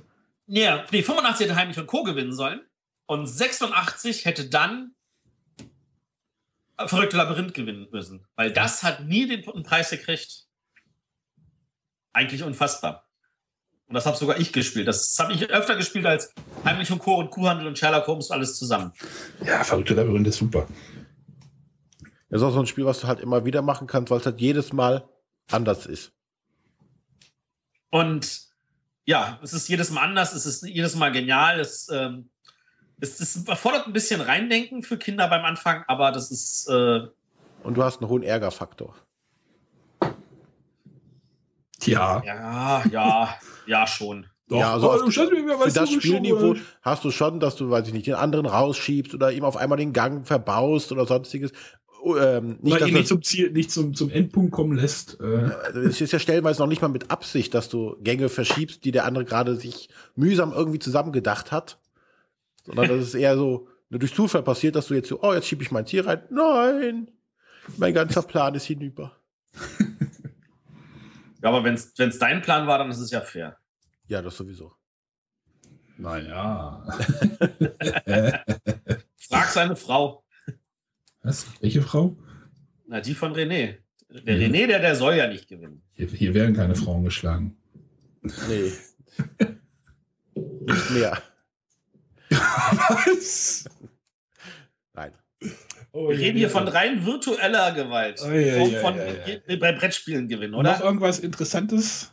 Greyhounds? Ah, 1986. Greyhounds. Das ist das erste Spiel von Hans im Glück, das von der Jury wahrgenommen wurde. Ich wollte gerade sagen, das ist doch sehr- erstmals Hans im Glück in diesen Listen auftaucht. Der, der, der Verlag war zu dem Zeitpunkt auch gerade mal zwei Jahre alt. Also die haben sich erst 1984 gegründet. Kennst du das Spiel? Ich muss gestehen, nein. Alter. Ich kann auch nicht alles kennen. Ja, wie ich mir die Kartons hier angucke. Äh, ja. Das war ein Insider, Entschuldigung. Ähm, Was ist denn noch 86? Das, also das war's dann schon fast, oder? ah nee, ach, Code 777, wo ich, was ich vorhin noch gerade erwähnt hatte. Das, das Deduktionsspiel. Deduktionsspiele waren ja damals anscheinend richtig Trend. Ähm, und das ist ein, ein Spiel, das ich auch heutzutage noch als richtig gut erachte. Es kam vor ein paar Jahren von Stronghold Games in einer neuen Auflage, äh, wo sie das erweitert haben für bis zu fünf Spieler. Ähm, kennt ihr das? Nein. Nö. Okay. Ähm, es geht darum, dass äh, jeder, also es gibt eine Auswahl von ähm, 28 Plättchen. Da ist eine 1, 2 2, 3 3, 4 4, 5 5 und so weiter. Und äh, jeder kriegt davon drei zufällige auf seinem Tableau. Und äh, die haben auch noch jeweils eine Farbe. Also es gibt sieben Farben, jede Farbe ist viermal vorhanden. Und wenn, äh, wenn man dran ist, nimmt man eine von 23 Fragekarten aus der Mitte, liest sie laut vor und beantwortet sie, basierend auf den Tableaus, die man bei den Mitspielern sieht. Die anderen Spieler können also zwei Drittel der Informationen nachvollziehen und versuchen, das letzte Drittel zu ergänzen, um ihr eigenes Tableau rauszukriegen. Eigentlich will man bei dem Spiel keine Fragen vorlesen, weil man gibt nur anderen Leuten Infos und kriegt selber keine. Aber da jeder Reihe um eine vorlesen muss, passiert das dann. Und die Fragen sind dann solcher Kategorien wie, sehe ich mehr blaue oder mehr grüne Karten äh, oder Zahlen? Oder sehe ich mehr äh, gelbe Siebener oder mehr äh, Siebener in anderen Farben? Oder sehe ich mehr, äh, wie oft sehe ich äh, eine 1, 3 und 5? Oder auf wie vielen Tableaus ist die Summe 18 oder höher? Solche Fragen sind das. Und aus diesen Fragen versucht man halt abzuleiten, äh, was man hat. Und man muss die Farben aber nicht rausbekommen, sondern nur die Zahlen. Und wer das rausbekommen hat, der äh, kriegt dann einen Punkt und, der drei, äh, und kriegt dann drei neue Plättchen. Und wer dann drei Punkte hat, hat gewonnen. Da muss man ja nachdenken. Ja, ein Deduktionsspiel. Sieht so ein bisschen nach äh, einem Vorgänger von Hanabi aus. Dass du deine Äh, eigenen Zahlen nicht siehst oder deine eigenen Karten nicht siehst, sondern nur die der Mitspieler. Hier ist natürlich jetzt nicht kooperativ. Genau, das ist der große Unterschied, nicht kooperativ. Und Aber dass du ansonsten halt- ja. Durch Hinweise versuchen musst, deine zu erraten. Könnte dadurch oder könnte Hanabi inspiriert haben. Das könnte sein, ja. Das kann ich nicht beurteilen.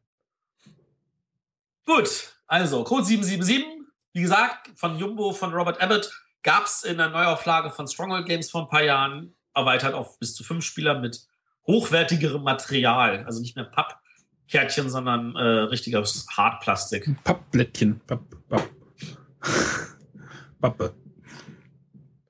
So, jetzt Winkt- kommen wir Ja, ja, zu. Matthias Schandfleck, ne? Das Jahr Jetzt kommt 87. Matthias seinem Schandfleck, genau. Was Wer da davon ungefähr 200 hat, habe ich einen. Genau. Boah. Aber dir wiegt er mehr als bei uns die 200. Ja, das stimmt natürlich. Ja, Welches, Spiel, welches Spiel des Jahres hast du denn noch nicht gespielt? äh, es gibt nur ein einziges Spiel des Jahres, das ich bis heute nicht gespielt habe, und das ist auf Achse. Da kann ich mit Fug und Recht behaupten, das habe ich gespielt. Das steht sogar hier bei mir im Regal. Ach, bei mir im Regal steht es auch. Warum hast du es denn noch nicht gespielt? Ja, äh, also es ist so, ich habe damals, äh, habe ich niemanden gefunden, der es mit mir spielen wollte. Also das war aber, ich, oh Gott, ich war ja damals auch noch jünger. Äh, das, ich war bei einem Freund in München damals, der hatte das und hat gesagt, nee, das fand ich doof, das will ich nicht spielen. Und äh, dann habe ich es halt irgendwie nie irgendwo noch mal die Chance gehabt. Und dann war es so, dass ich, als ich angefangen hatte, vor fünf Jahren zu bloggen, hatte ich jede Woche einen Artikel gemacht zu einem Spiel des Jahres und bin die jahreweise durchgegangen. Und bei Auf Achse dachte ich mir so, da muss ich mich ja vorbereiten. Und dann habe ich versucht, um auf den Tisch zu kriegen. Und alle in meiner Spielgruppe haben gesagt, nee, muss nicht sein, wollen wir nicht spielen. Und ich habe bis heute nicht gespielt. Warum nicht? Also wa wa warum sagen die denn, äh, ich meine, auf Achse ist jetzt auch nicht so irgendwie das Spiel des Jahres, wo alle sagen, auch das war jetzt eher so ein verlorener Jahrgang, sondern das Spiel kennen auch verdammt viele Leute. Das stimmt. Ich kann ja nicht sagen, warum. Das war ja auch damals die Zeit, wo im Fernsehen in diese Fernsehserie hier ähm, Auf Achse. mit auf Manfred Krug. Achse lief. Stimmt. Ja, Das mit ja- Manfred Krug. Genau, das ist. Das Und ich glaube, das war auch, glaube ich, für mich damals der Grund, dieses Spiel haben zu wollen. Ja, wahrscheinlich, vielleicht, ja, aber äh, es Wobei es ja gar nichts damit zu tun hat. Naja, es hat schon was damit du zu fährst tun, dass du LKW. fährst. ist jetzt kein Lizenzprodukt. Aber diese, diese Fernsehserie, wo man noch diese, äh, ja, Brummifahrer-Romantik hatte, die Abenteuer erleben können, wo man noch jung und naiv war und das glaubte. und da wollte man unbedingt dieses Spiel haben, wo man LKWs beladen Man hat kann. auch noch so kleine, kleine Gummi-LKWs gehabt. Genau, und die konnte man mit Kisten, Genau. mit so kleinen Klötzchen beladen, die muss man dann von A nach B fahren und das war natürlich, also damals fand ich das total toll als Kind, das so nachzuspielen und Ja, ich habe das auch geliebt. Also ich, ich weiß nicht, ob ich das jetzt in einer verklärten Romantik irgendwie sehe. stimmt, aber ist ja auch egal. Also ich bin mir sicher, wenn das heutzutage nochmal auf den Markt kommen würde, wahrscheinlich Es, gibt, ist es nee, das es, und wir haben gab es doch nicht eine gemerkt. neue, es gab doch eine neue Es Version. gab jetzt. eine Neuauflage. Bei Amigo, ja. Nee, ich meine, ähm, wenn, wenn das jetzt heutzutage irgendwie überarbeitet werden würde, dann würde das wahrscheinlich aus Brummis würden bestimmt Eisenbahn werden. Und ich könnte mir vorstellen, dass es genug Eisenbahnspiele gibt, die dem Spiel so ähnlich sind, dass ich es indirekt wahrscheinlich auch schon mal gespielt habe. Schmidt-Spiel ist aktuell. Ach, Schmidt-Spiele, ah. FX Schmidt hatte ist ja damals von Ravensburger gekauft worden, aber das Spiel ist also zu Schmidt-Spiele gewandert. Hat natürlich auch so Elemente gehabt, die du heute nicht mehr haben würdest, wie zum Beispiel, dass du für deine Bewegung würfelst. Ja? Dass du also abhängig vom Würfelwurf, so viel Felder konntest du dich halt bewegen. Und das wird wahrscheinlich heute nicht mehr in so ein Spiel mit reinfließen, wenn man es neu machen würde. Nee, da würde man was Moderneres machen. Wird was man mit Cooles. Karten oder sonstiges wird irgendwie einen anderen Mechanismus finden, aus, auf, außer auf die, sich auf diesen Würfelwurf zu verlassen. Aber halt alleine dieses, dass du diese, diese Plastikautos hattest und dass man die Und- beladen konnte. Und ein Anhänger. Genau, und man hatte halt, ja, Städtenamen. Ne? Also man Ja. hatte auf einmal eine Deutschlandkarte vor sich und hat, wusste auf einmal, wo welche Städte liegen. Bozen. Genau. Aber das, das wusste ich doch, weil ich Deutschlandreise gespielt habe. ja, du. Du hast keine Deutschlandreise gespielt? Nein. Das ist jetzt 201. Ich habe auch Deutschlandreise auch nicht gespielt. Ich fand da immer die, diese, bei Deutschlandreise fand ich immer diese, diese Pixar ein bisschen gruselig, die man in das Spiel reindrücken musste. Ja, das ist also, ich fand es schon damals merkwürdig, dass ich also meine Spiele selber kaputt machen darf, indem ich da Pixar reinstecke. Ja. Aber gespielt haben wir es trotzdem. Ja, aber es war, wie gesagt, jetzt zurückblickend war es schon damals ein tolles Spiel. Ob es heute noch so funktioniert, weiß ich gar nicht. Ja, das, der Zeit der Zahn hat wahrscheinlich an den. Der Zeit der Zahn. Ja. Es ist immerhin noch in, im Programm von einem Verlag. Also so schlecht kann es dann ja nicht Ja. laufen. genau. Ähm, aber 87 gibt es natürlich noch viele andere schöne Spiele. Ja, Sonderpreis, schönes Spiel. Die anscheinend, also die, die Jury damals, die mochte schöne Spiele. Also die Tatort Nachtexpress. Ich kann euch nichts zu dem Spiel sagen. Ich auch nicht. Ist, ja, keine Ahnung. Ein Spiel. Ein Spiel. Ja, genau. Das, glaube ich, trifft es am besten. Wer glaubt, auf diese Weise genug Fakten gesammelt zu haben, notiert seinen Tatverdacht und bis dahin benötigte Zahl an Informationen, denn, wer, denn es gewinnt, wer am Ende die richtige Lösung. Klingt nach Sherlock Holmes. Noch ein Deduktionsspiel. Aber ja, aber, aber nicht kooperativ. Bei, äh, Sherlock Holmes ist ja kooperativ. Ja. Genau. Äh, lass uns lieber gucken, was haben wir Auswahlliste? Der fliegende Teppich. Ja. Arne, schon gespielt? Ich setze mich da jeden Abend drauf. 202. Dabei liegt es schon bei dir rum und dann hast du es immer noch nicht gespielt. Ja, es ist wahrscheinlich in einem Karton, wo, wo es noch nicht drin ist, wo den ich noch nicht aufgemacht habe. Ach so, okay. Also Aber- fliegender Teppich ist an sich kein schlechtes Spiel. Es geht darum, dass man eigentlich al- als Rennspiel von A nach B gehen muss. Und das muss man, indem man mit seinem Teppich um Wolken herum irgendwie den Himmel entlang fliegen muss. Und dazu Ja. hat man halt Karten, die einem helfen, die Wolken und sich selber zu bewegen. Ach, war das so, dass du die äh, immer hoch und runter steigen musstest quasi? So höhenlevelmäßig? Genau. Und dann habe ich das doch mal gespielt. Ach, René. Also wieder 201. Ja. Ah, aber, und das ist, also das ist das, was für mich dieses Spiel eigentlich äh, so, so lausig macht. Das hast du ein tolles Thema, fliegender Teppich und Aladdin und ähnliches und denkst dir so, geil, Kinderspiel. Und dann ist es ab zehn Jahren, weil es kein Kinderspiel ist. Ja, das Cover sieht auch, das Cover kenne ich irgendwo her und es sieht nach Kinderspiel aus. Ja, es sieht nach Kinderspiel aus und es ist kein Kinderspiel. Da finde ich, hat dann äh, die Erwartung und äh, das, was dann rauskam, irgendwie versagt. Aber sowas gibt es ja öfter mal. Aber das Spiel ist trotzdem gut. Nicht gut genug, was Leute auch spielen wollen würde, aber gut. Deswegen liegt es bei mir.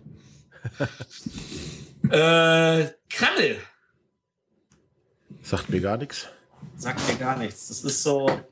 Das war für mich so das Spiel, das ich noch mehr gehasst habe als Hunter. ich meine, Hunter ist ja eigentlich ein, ein, Spiel, wo also der Pegasus auch sehr glücklich mit ist, hat seine Fangemeinde und so, aber für mich war Hunter mal so ein Spiel, wo es darum ging, so, habe ich danach noch meine Freunde als Freunde oder haben wir uns alle verhasst? Und das, auch, das, das passiert auch bei Siedler auch schon. Moment, bei Katan. Bei Katan, ja, genau. Nee, aber äh, also ich finde, das war bei, bei Kreml war das auch so ein, so ein, so ein krasses Ding. Ja. War das auch so, wo man jemanden umbringen muss? Oder? Ah, es ging so, das war halt vom Thema her eher so, so äh, russische Oligarchen und äh, wir gucken mal, wie wir hier. Schön ist auch, schön ist auch der erste, erste Satz der Jurybeschreibung. Ansprechend ist die Packung nicht ein hässlicher Karton, ganz auf billig gemacht, aber der Inhalt ist explosiv. das trifft. Ja, also äh, ein, ja, ein politisches Spiel mit bösen Witz und hinterhältiger Satire, das nach Erscheinen sogar abgeschwächt in einer US-Lizenz veröffentlicht wurde. Oh. Abgeschwächt. Ja, das ist immer so mit politischen Sachen, das kann funktionieren, das muss nicht funktionieren und äh, ja, ja, da haben wir noch in der Zeit 87, ne? Das war noch äh, auslaufender kalter Krieg. Genau. Okay. Aber da hätte man wahrscheinlich damals leben müssen, um das alles mitzuerleben, ja. Ja, der.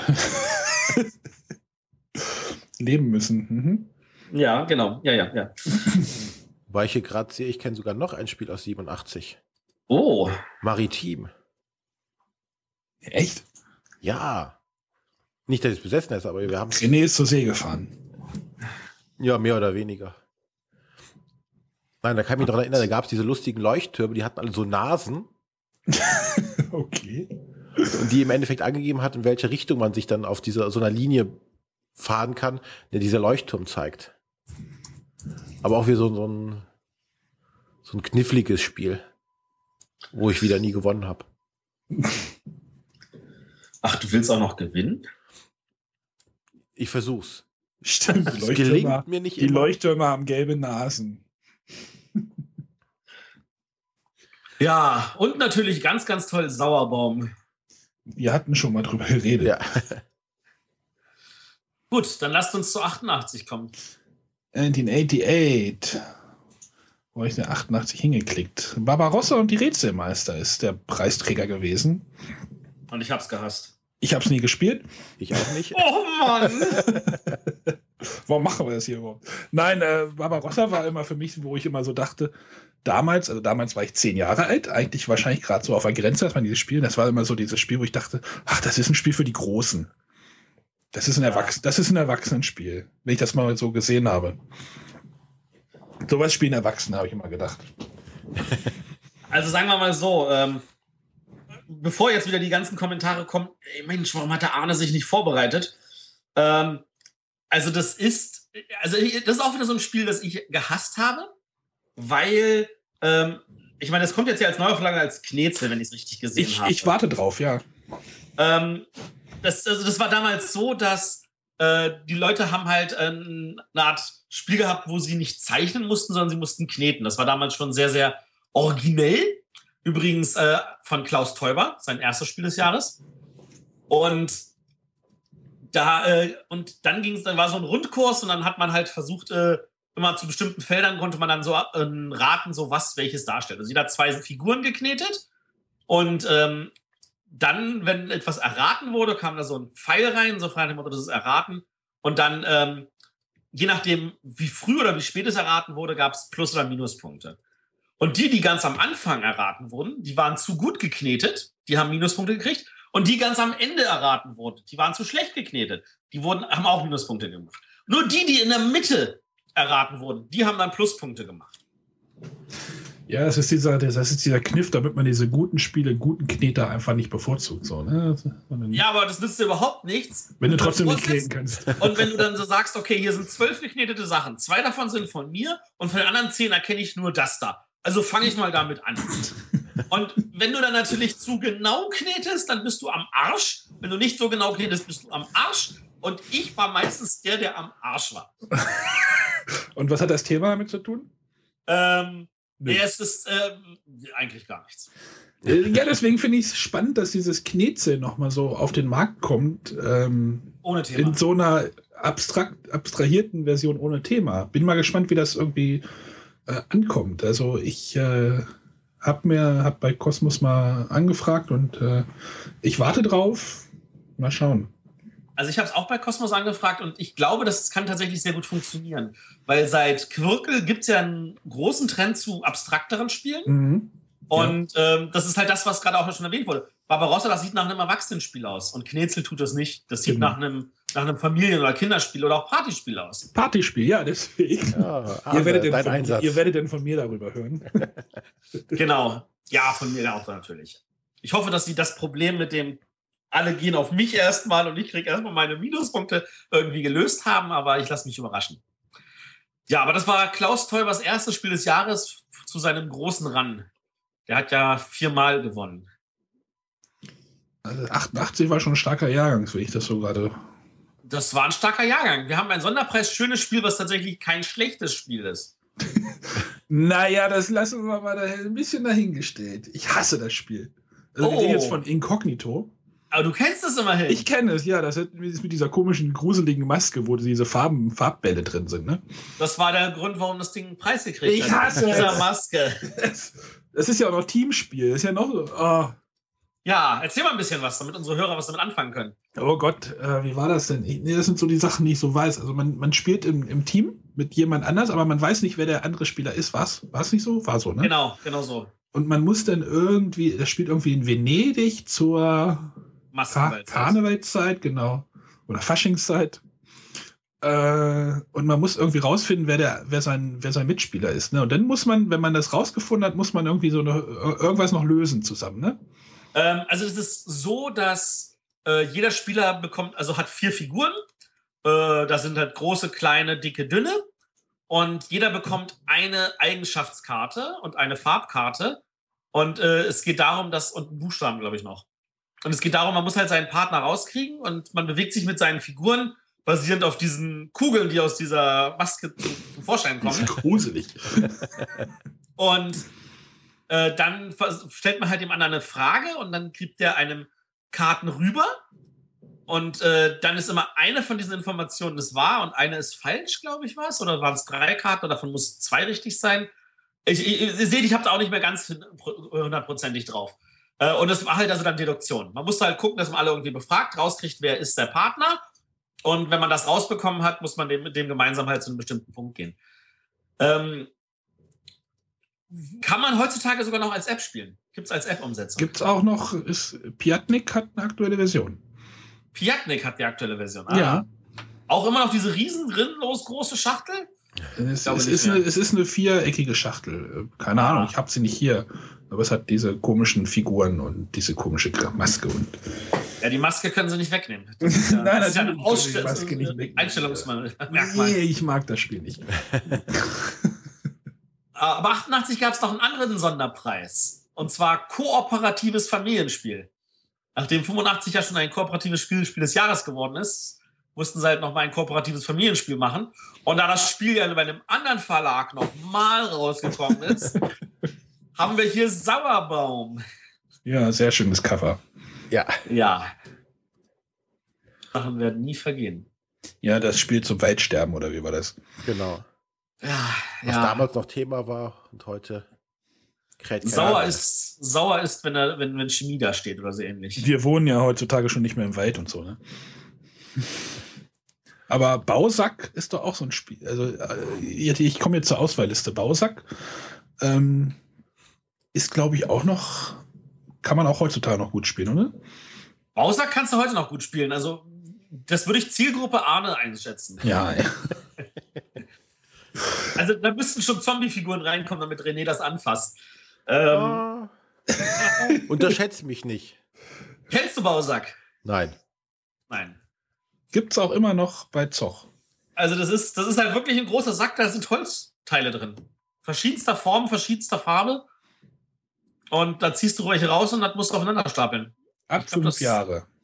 Das ist so grob gesagt das gesamte Spiel. Tier auf Tier für Erwachsene, ja. Genau, genau. Aber es macht Spaß. Wobei Bausack hier steht auch ab fünf Jahren. Also, Ja, das kriegt man doch bestimmt günstig, oder?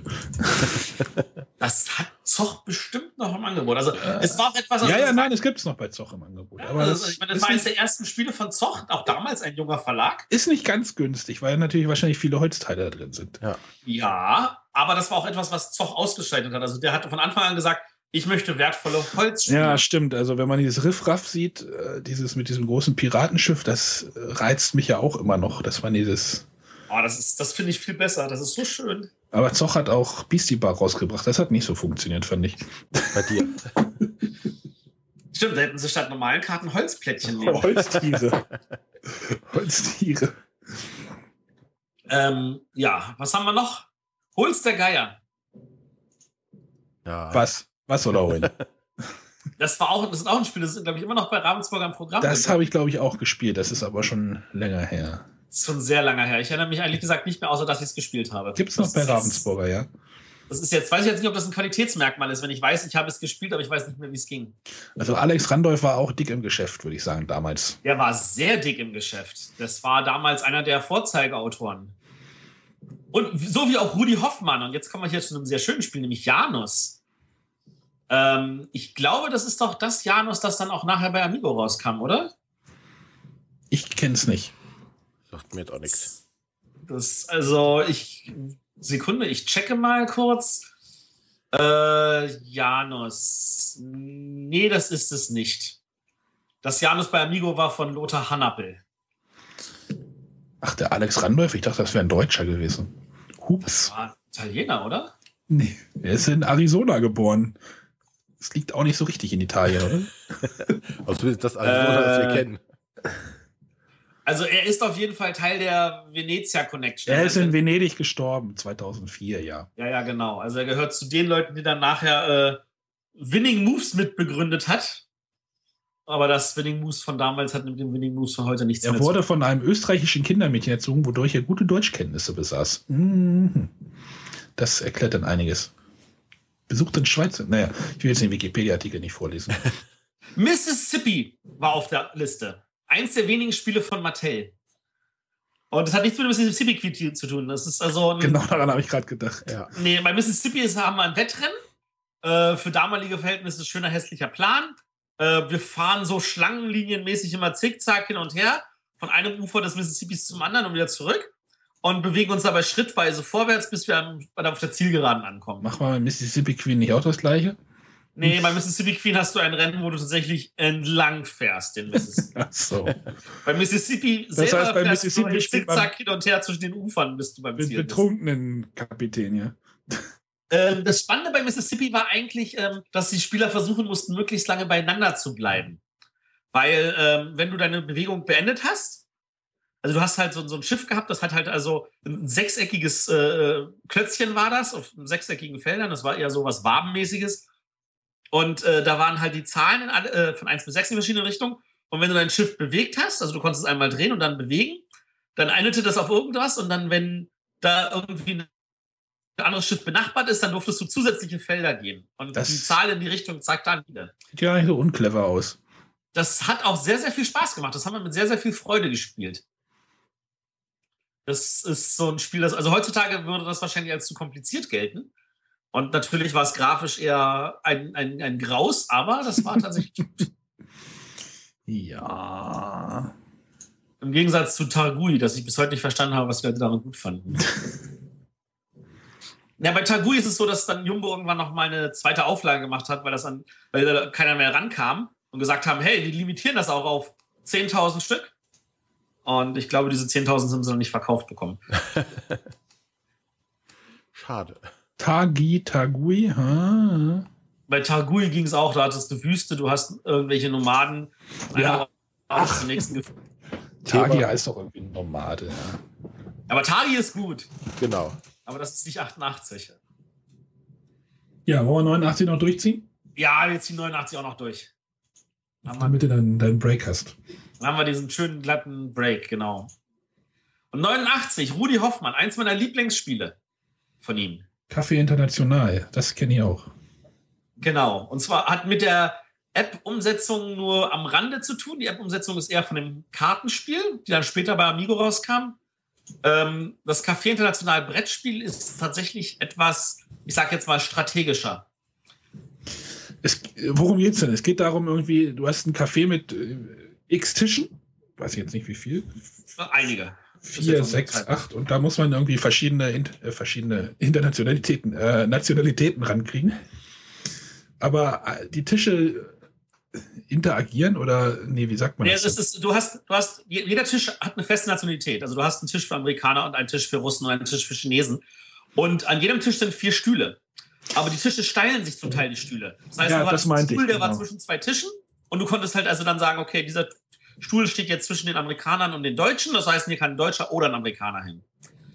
Und je nachdem, wie du es halt hingelegt hattest, äh, war dann halt dieser Platz besetzt. Entscheidend war aber beim Einsetzen, also es gab für die Nationalität natürlich jede Menge Plättchen, aber es gab Männlein und Weiblein und die Verteilung an den Tischen musste paritätisch sein. Das heißt, wenn du einer oder äh, wenn du einer da war, dann war es erstmal egal. Wobei ich glaube, allein durften sie an einem Tisch nicht sitzen, also mussten mindestens zwei sein. Und ähm, wenn dann zwei waren, musste mal ein Männchen und ein Weibchen sein. Und wenn ein dritter dazu kam, konnte der natürlich wieder irgendwas sein, aber das vierte musste es dann wieder ausgleichen. Und wenn du ähm, einen Tisch voll gemacht, also wenn du ein Plättchen gelegt hast, hast du Punkte gekriegt.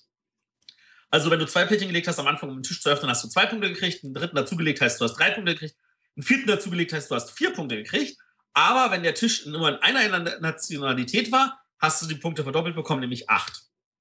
Und wenn du so einen Nationalitätentisch gemacht hast, hattest du zusätzlich ein Plättchen weniger nachgezogen. Also du hattest am Anfang ja fünf Plättchen und dann hattest du nur noch vier. Und das war deswegen wichtig, weil ähm, du auf der einen Seite äh, den anderen Möglichkeit gegeben hast, aufzuholen, weil du weniger Optionen hattest. Auf der anderen Seite hattest du halt ähm, weniger Miese, weil jedes Plättchen, das am Ende des Spiels noch vor dir lag, waren fünf Miese-Punkte. Das Spiel kennen auch unglaublich viele Leute. Ja, das war der große Erfolg von Mattel, der daraufhin dann aufgehört hat, Brettspiele zu machen. Ja, man muss auf dem Höhepunkt aufhören. Ja. Ja, ja, genau. Inzwischen haben sie ja wieder versucht, was zu machen letztes Jahr, haben dann gleich ein Kinderspiel des Jahres abgeräumt und ich glaube, nicht wirklich viel nachgelegt. Also kommt dieses Jahr von Mattel nichts. Nee, Barnier haben sie auch letztes Jahr gemacht. Das liegt auch hier noch. Oh, okay. Also ich, Ja. ich, wenn sie ein Spiel pro Jahr machen, ist das doch in Ordnung. Ja, ein Spiel im Jahr ist in Ordnung, natürlich. Die sind auch nummeriert übrigens, fällt mir gerade auf. Also ich hatte ja das Kronen für den König da, was mir eigentlich auch ganz gut gefallen hatte. War so ein einfaches äh, Worker Placement Geschichte. Das hatte eine 1 drauf auf der Seite. Ist vielleicht bei Alea abgeguckt oder sowas, bitte. Steht bei mir auch noch im Regal verpackt. Solltest du mal spielen. Also nee, ich glaube für dich ist das, ist das nix. Aber Ja, aber Café International für mich wirklich super geil, weil du, ähm, also das Einzige, wo du halt Zufall irgendwie regieren kann, ist, äh, was du nachziehst, aber ansonsten kannst du deinen gesamten Zug sehr gut planen, weil alle Informationen sind offen. Du siehst genau, wer hat welche Plättchen vor sich liegen. Du weißt genau, wo könnte jemand hinlegen, wo könnte jemand dir auch eine Vorlage liefern oder wo kannst du vielleicht auch jemanden reinzwingen, dir eine Vorlage liefern zu müssen. Also das Spiel ist deutlich anspruchsvoller, als man auf den ersten Blick äh, denken mag und äh, das macht echt viel Spaß. Das war Café International. Gibt es, glaube ich, auch immer noch bei Amigo. Ja. Amigo hat eine Menge alte Spiele des Jahres äh, aufgenommen. naja, so oder? im Spiel des Jahres kannst du auch wahrscheinlich, die verkaufen sich wahrscheinlich einfach nur auch über den Titel so, ne? Interessanterweise, es gibt ein Spiel des Jahres, das es nicht mehr in irgendeinem Programm gibt. Ja, Sherlock Holmes.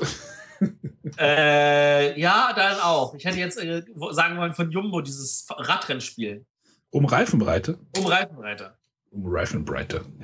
Aber das, das weiß ich auch nicht. Also, vielleicht war der Jahrgang so schlecht und das will dann trotzdem keiner haben. Ich weiß es nicht. Was haben wir denn noch Schönes? Wir haben wieder ein Sonderpreis schönes Spiel. Henne Bertha. Es Nein, nicht lachen. Lässt sich Das erahnen, dass es ein Kinderspiel ist. Interessante Information übrigens. 1989 gab es das erste Mal ein Sonderpreis Kinderspiel. Für gute Freunde von Selecta, Alex Randolph. Jetzt bei Pegasus. Äh, Echt? Gute Freunde ist auch dabei? Nein, Selector. Ja, Selecta ist jetzt bei Pegasus, aber ist Gute Freunde auch dabei? Weiß ich, glaube ich, nicht. Nee, jetzt bei Drei Magier. 2005 ist das neu rausgekommen. Ah. Aber der Alex Randolph, der hat halt wirklich super Spiele gemacht, auch gerade kindgeeignete. Ähm, also wir haben tatsächlich zwei Kinderspiele dabei und beide sind mit Sonderpreisen ausgestattet worden in dem Jahr. Wobei ich Henna Bertha nie gespielt habe. Oder es gibt in 89 gab es auch ein Spiel, was ich wahrscheinlich schon jeder irgendwo mal gesehen hat, aber vielleicht nicht alle gespielt haben, Abalone. Ja. Ja, Das steht ja auch eigentlich in jedem Laden. Ja. Gespielt habe ich es auch noch nicht. äh, ich schon. Ich habe es schon damals gespielt, als es tatsächlich noch da ein eigener Verlag war. Ein Zweier, ein Zweier abstraktes Spiel, das sind doch zwei No-Gos für dich eigentlich. Inzwischen ja. Wobei, nein, also Zweier ist es jetzt nicht mehr ganz so No-Go, weil seit Patchwork spielen wir ja ohne Ende wieder Zweier, aber, aber, aber Abalone ist halt so. Es sieht halt, du kann- kann es irgendwo hinstellen, das aufgebaute Spiel, und es sieht halt aus wie so ein Kunstwerk. Das ist ja das mit diesen Kugeln, die man dann da über den Plan schieben muss. Gab es da nicht damals auch so eine Fernsehwerbung zu? Ja, diese Abalone. Kugeln bewegen? So, so, so gewaltige Kugeln. ich glaube, die, überspielt ga- wird. nee, das war, die war viel später, aber ich glaube. das war dann, als das dann, glaube ich, äh, übergegangen ist auch zu Schmidt. Ja, aber irgendwie gab es da, glaube ich, eine Fernsehwerbung zu. Ja, ja. Damals hat man sich das noch geleistet, ja. Aber, äh, wie gesagt, ich habe es nicht gespielt. Aber es gab ein anderes Spiel, was ich gespielt habe: Hexentanz. Ja, habe ich auch Ich gespielt. glaube, Hexentanz ist auch so ein Spiel, was relativ recht berühmt ist. Ja. Es gibt wahrscheinlich auch immer noch, nehme ich mal an. Immer man noch hat im Programm.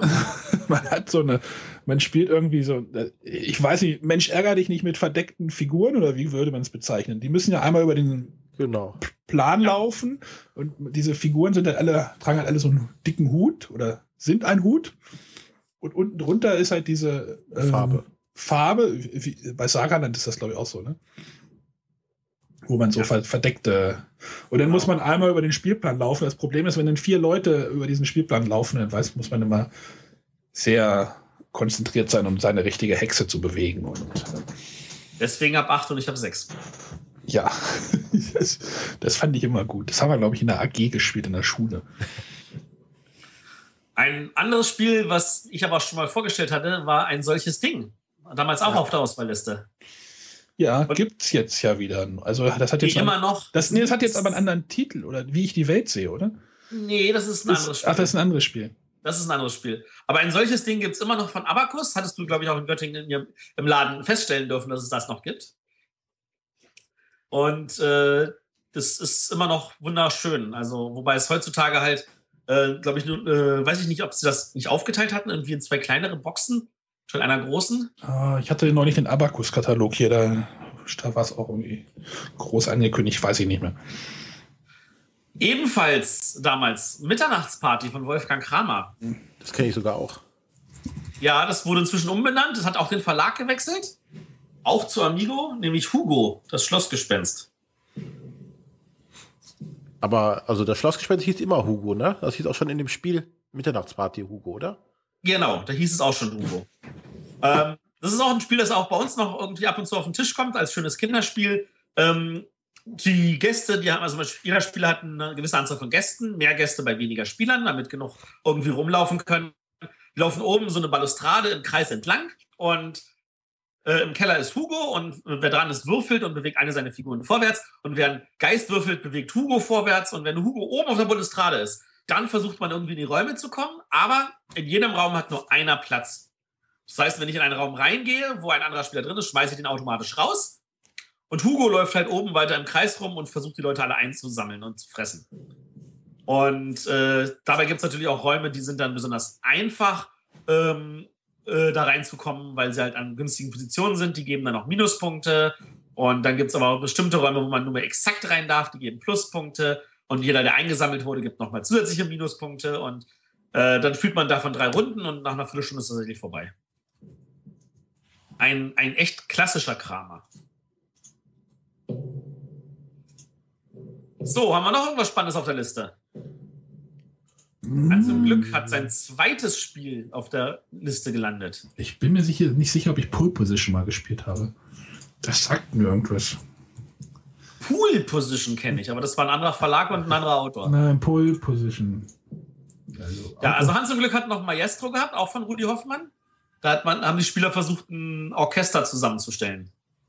So ein Plättchenspiel. Nee, ich glaube, Pole Position habe ich nicht gespielt. Das sagt mir jetzt nichts. Das ist so wirklich echt Kindheit, in der wir uns noch bewegen. Ähm, für mich. Aber wenn wir jetzt mal kurz Revue passieren lassen, Ende der 80er, ohne Ende Rudi Hoffmann, ohne Ende Alex Randolph, Mhm. das waren die Autoren der Zeit. Das waren die Highlights. Das waren die Fels und wer ist noch gerade? Rosenberg. Rosenberg, genau. Fels und Rosenberg damals, genau, vor 25 Jahren. Ja, aber jetzt 25, haben, 30. jetzt haben wir die 80er Jahre. Wir sind zum Ende der 80er gekommen. Zum Glück hinter uns gelassen. Jetzt wird es besser. Obwohl ich habe mir die nächsten Jahre nochmal angeguckt. Also Ich wollte gerade gucken. es wird nicht besser bei mir. Die Lücken bleiben groß. Ähm, also der Punkt ist, äh, mit 1990 begann dann auch die Ära des Deutschen Spielepreises. Also den gab es da auch schon Vorläufer Oh, zu. oh, bei 90 kann ich mich noch mal vorbereiten. Das Spiel habe ich sogar auf dem Flohmarkt gekauft. Aber Und von da aus gesehen finde ich, ist das jetzt ein schöner, sauberer Cut, weil dann können wir das nächste Mal nämlich diese beiden Preise zusammen betrachten. Mhm. Bewegen wir uns wahrscheinlich jahrgangsmäßig etwas langsamer vorwärts. Auch bei unseren Aber- Lücken auch nicht langsamer. Aber ähm, wir haben dann einen relativ guten Cut und dann werden wir die ein bisschen zur Vorgeschichte vom Deutschen Spielepreis nochmal getrennt dann irgendwie eingehen. in, in Folge 6, äh, 56 oder sowas. Ähm, äh, ja, irgendwie später halt mal. Aber ich merke definitiv, dass in den 90ern bei mir das Rollenspiel eingesetzt hat und Brettspiele da gar nicht mehr so auf der Agenda standen. Rollenspiel. Rollenspiel findest du aber auf der Spiel des Jahresliste eigentlich nicht. Eben. Deswegen ist es bei der Spiel des Jahresliste da auch viel, viel unbekannt. Du willst sagen, du kennst noch weniger in den 90ern als in den 80ern? Oh, bei mir, bei mir wird es besser, kann ich sagen. Du kann, hast doch aus den 80ern nichts gekannt. Ja, das ist ja das Problem. Ich lasse mich mal überraschen, was da so alles kommt. Also ich habe gerade mal geguckt, also ich, ich, ich besorge mir noch das, ich versuche das eine mir noch zu besorgen, das ist so Reifenbreite.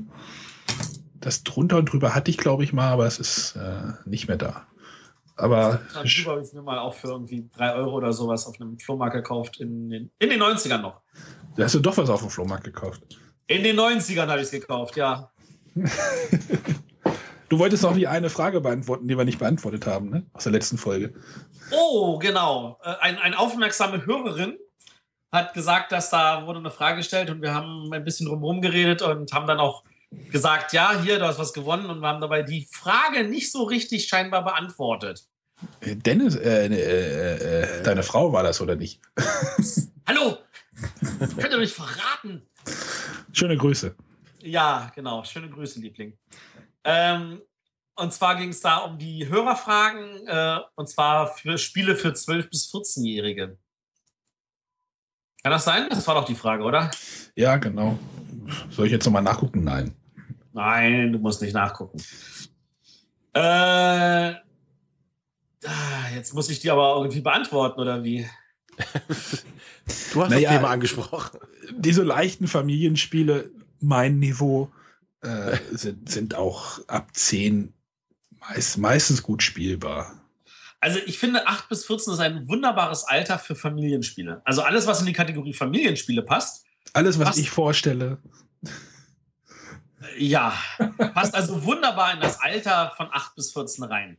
Ähm, und ansonsten muss ich ganz ehrlich sagen, da jedes Kind sein eigenes Entwicklungsalter hat, wirklich ausprobieren.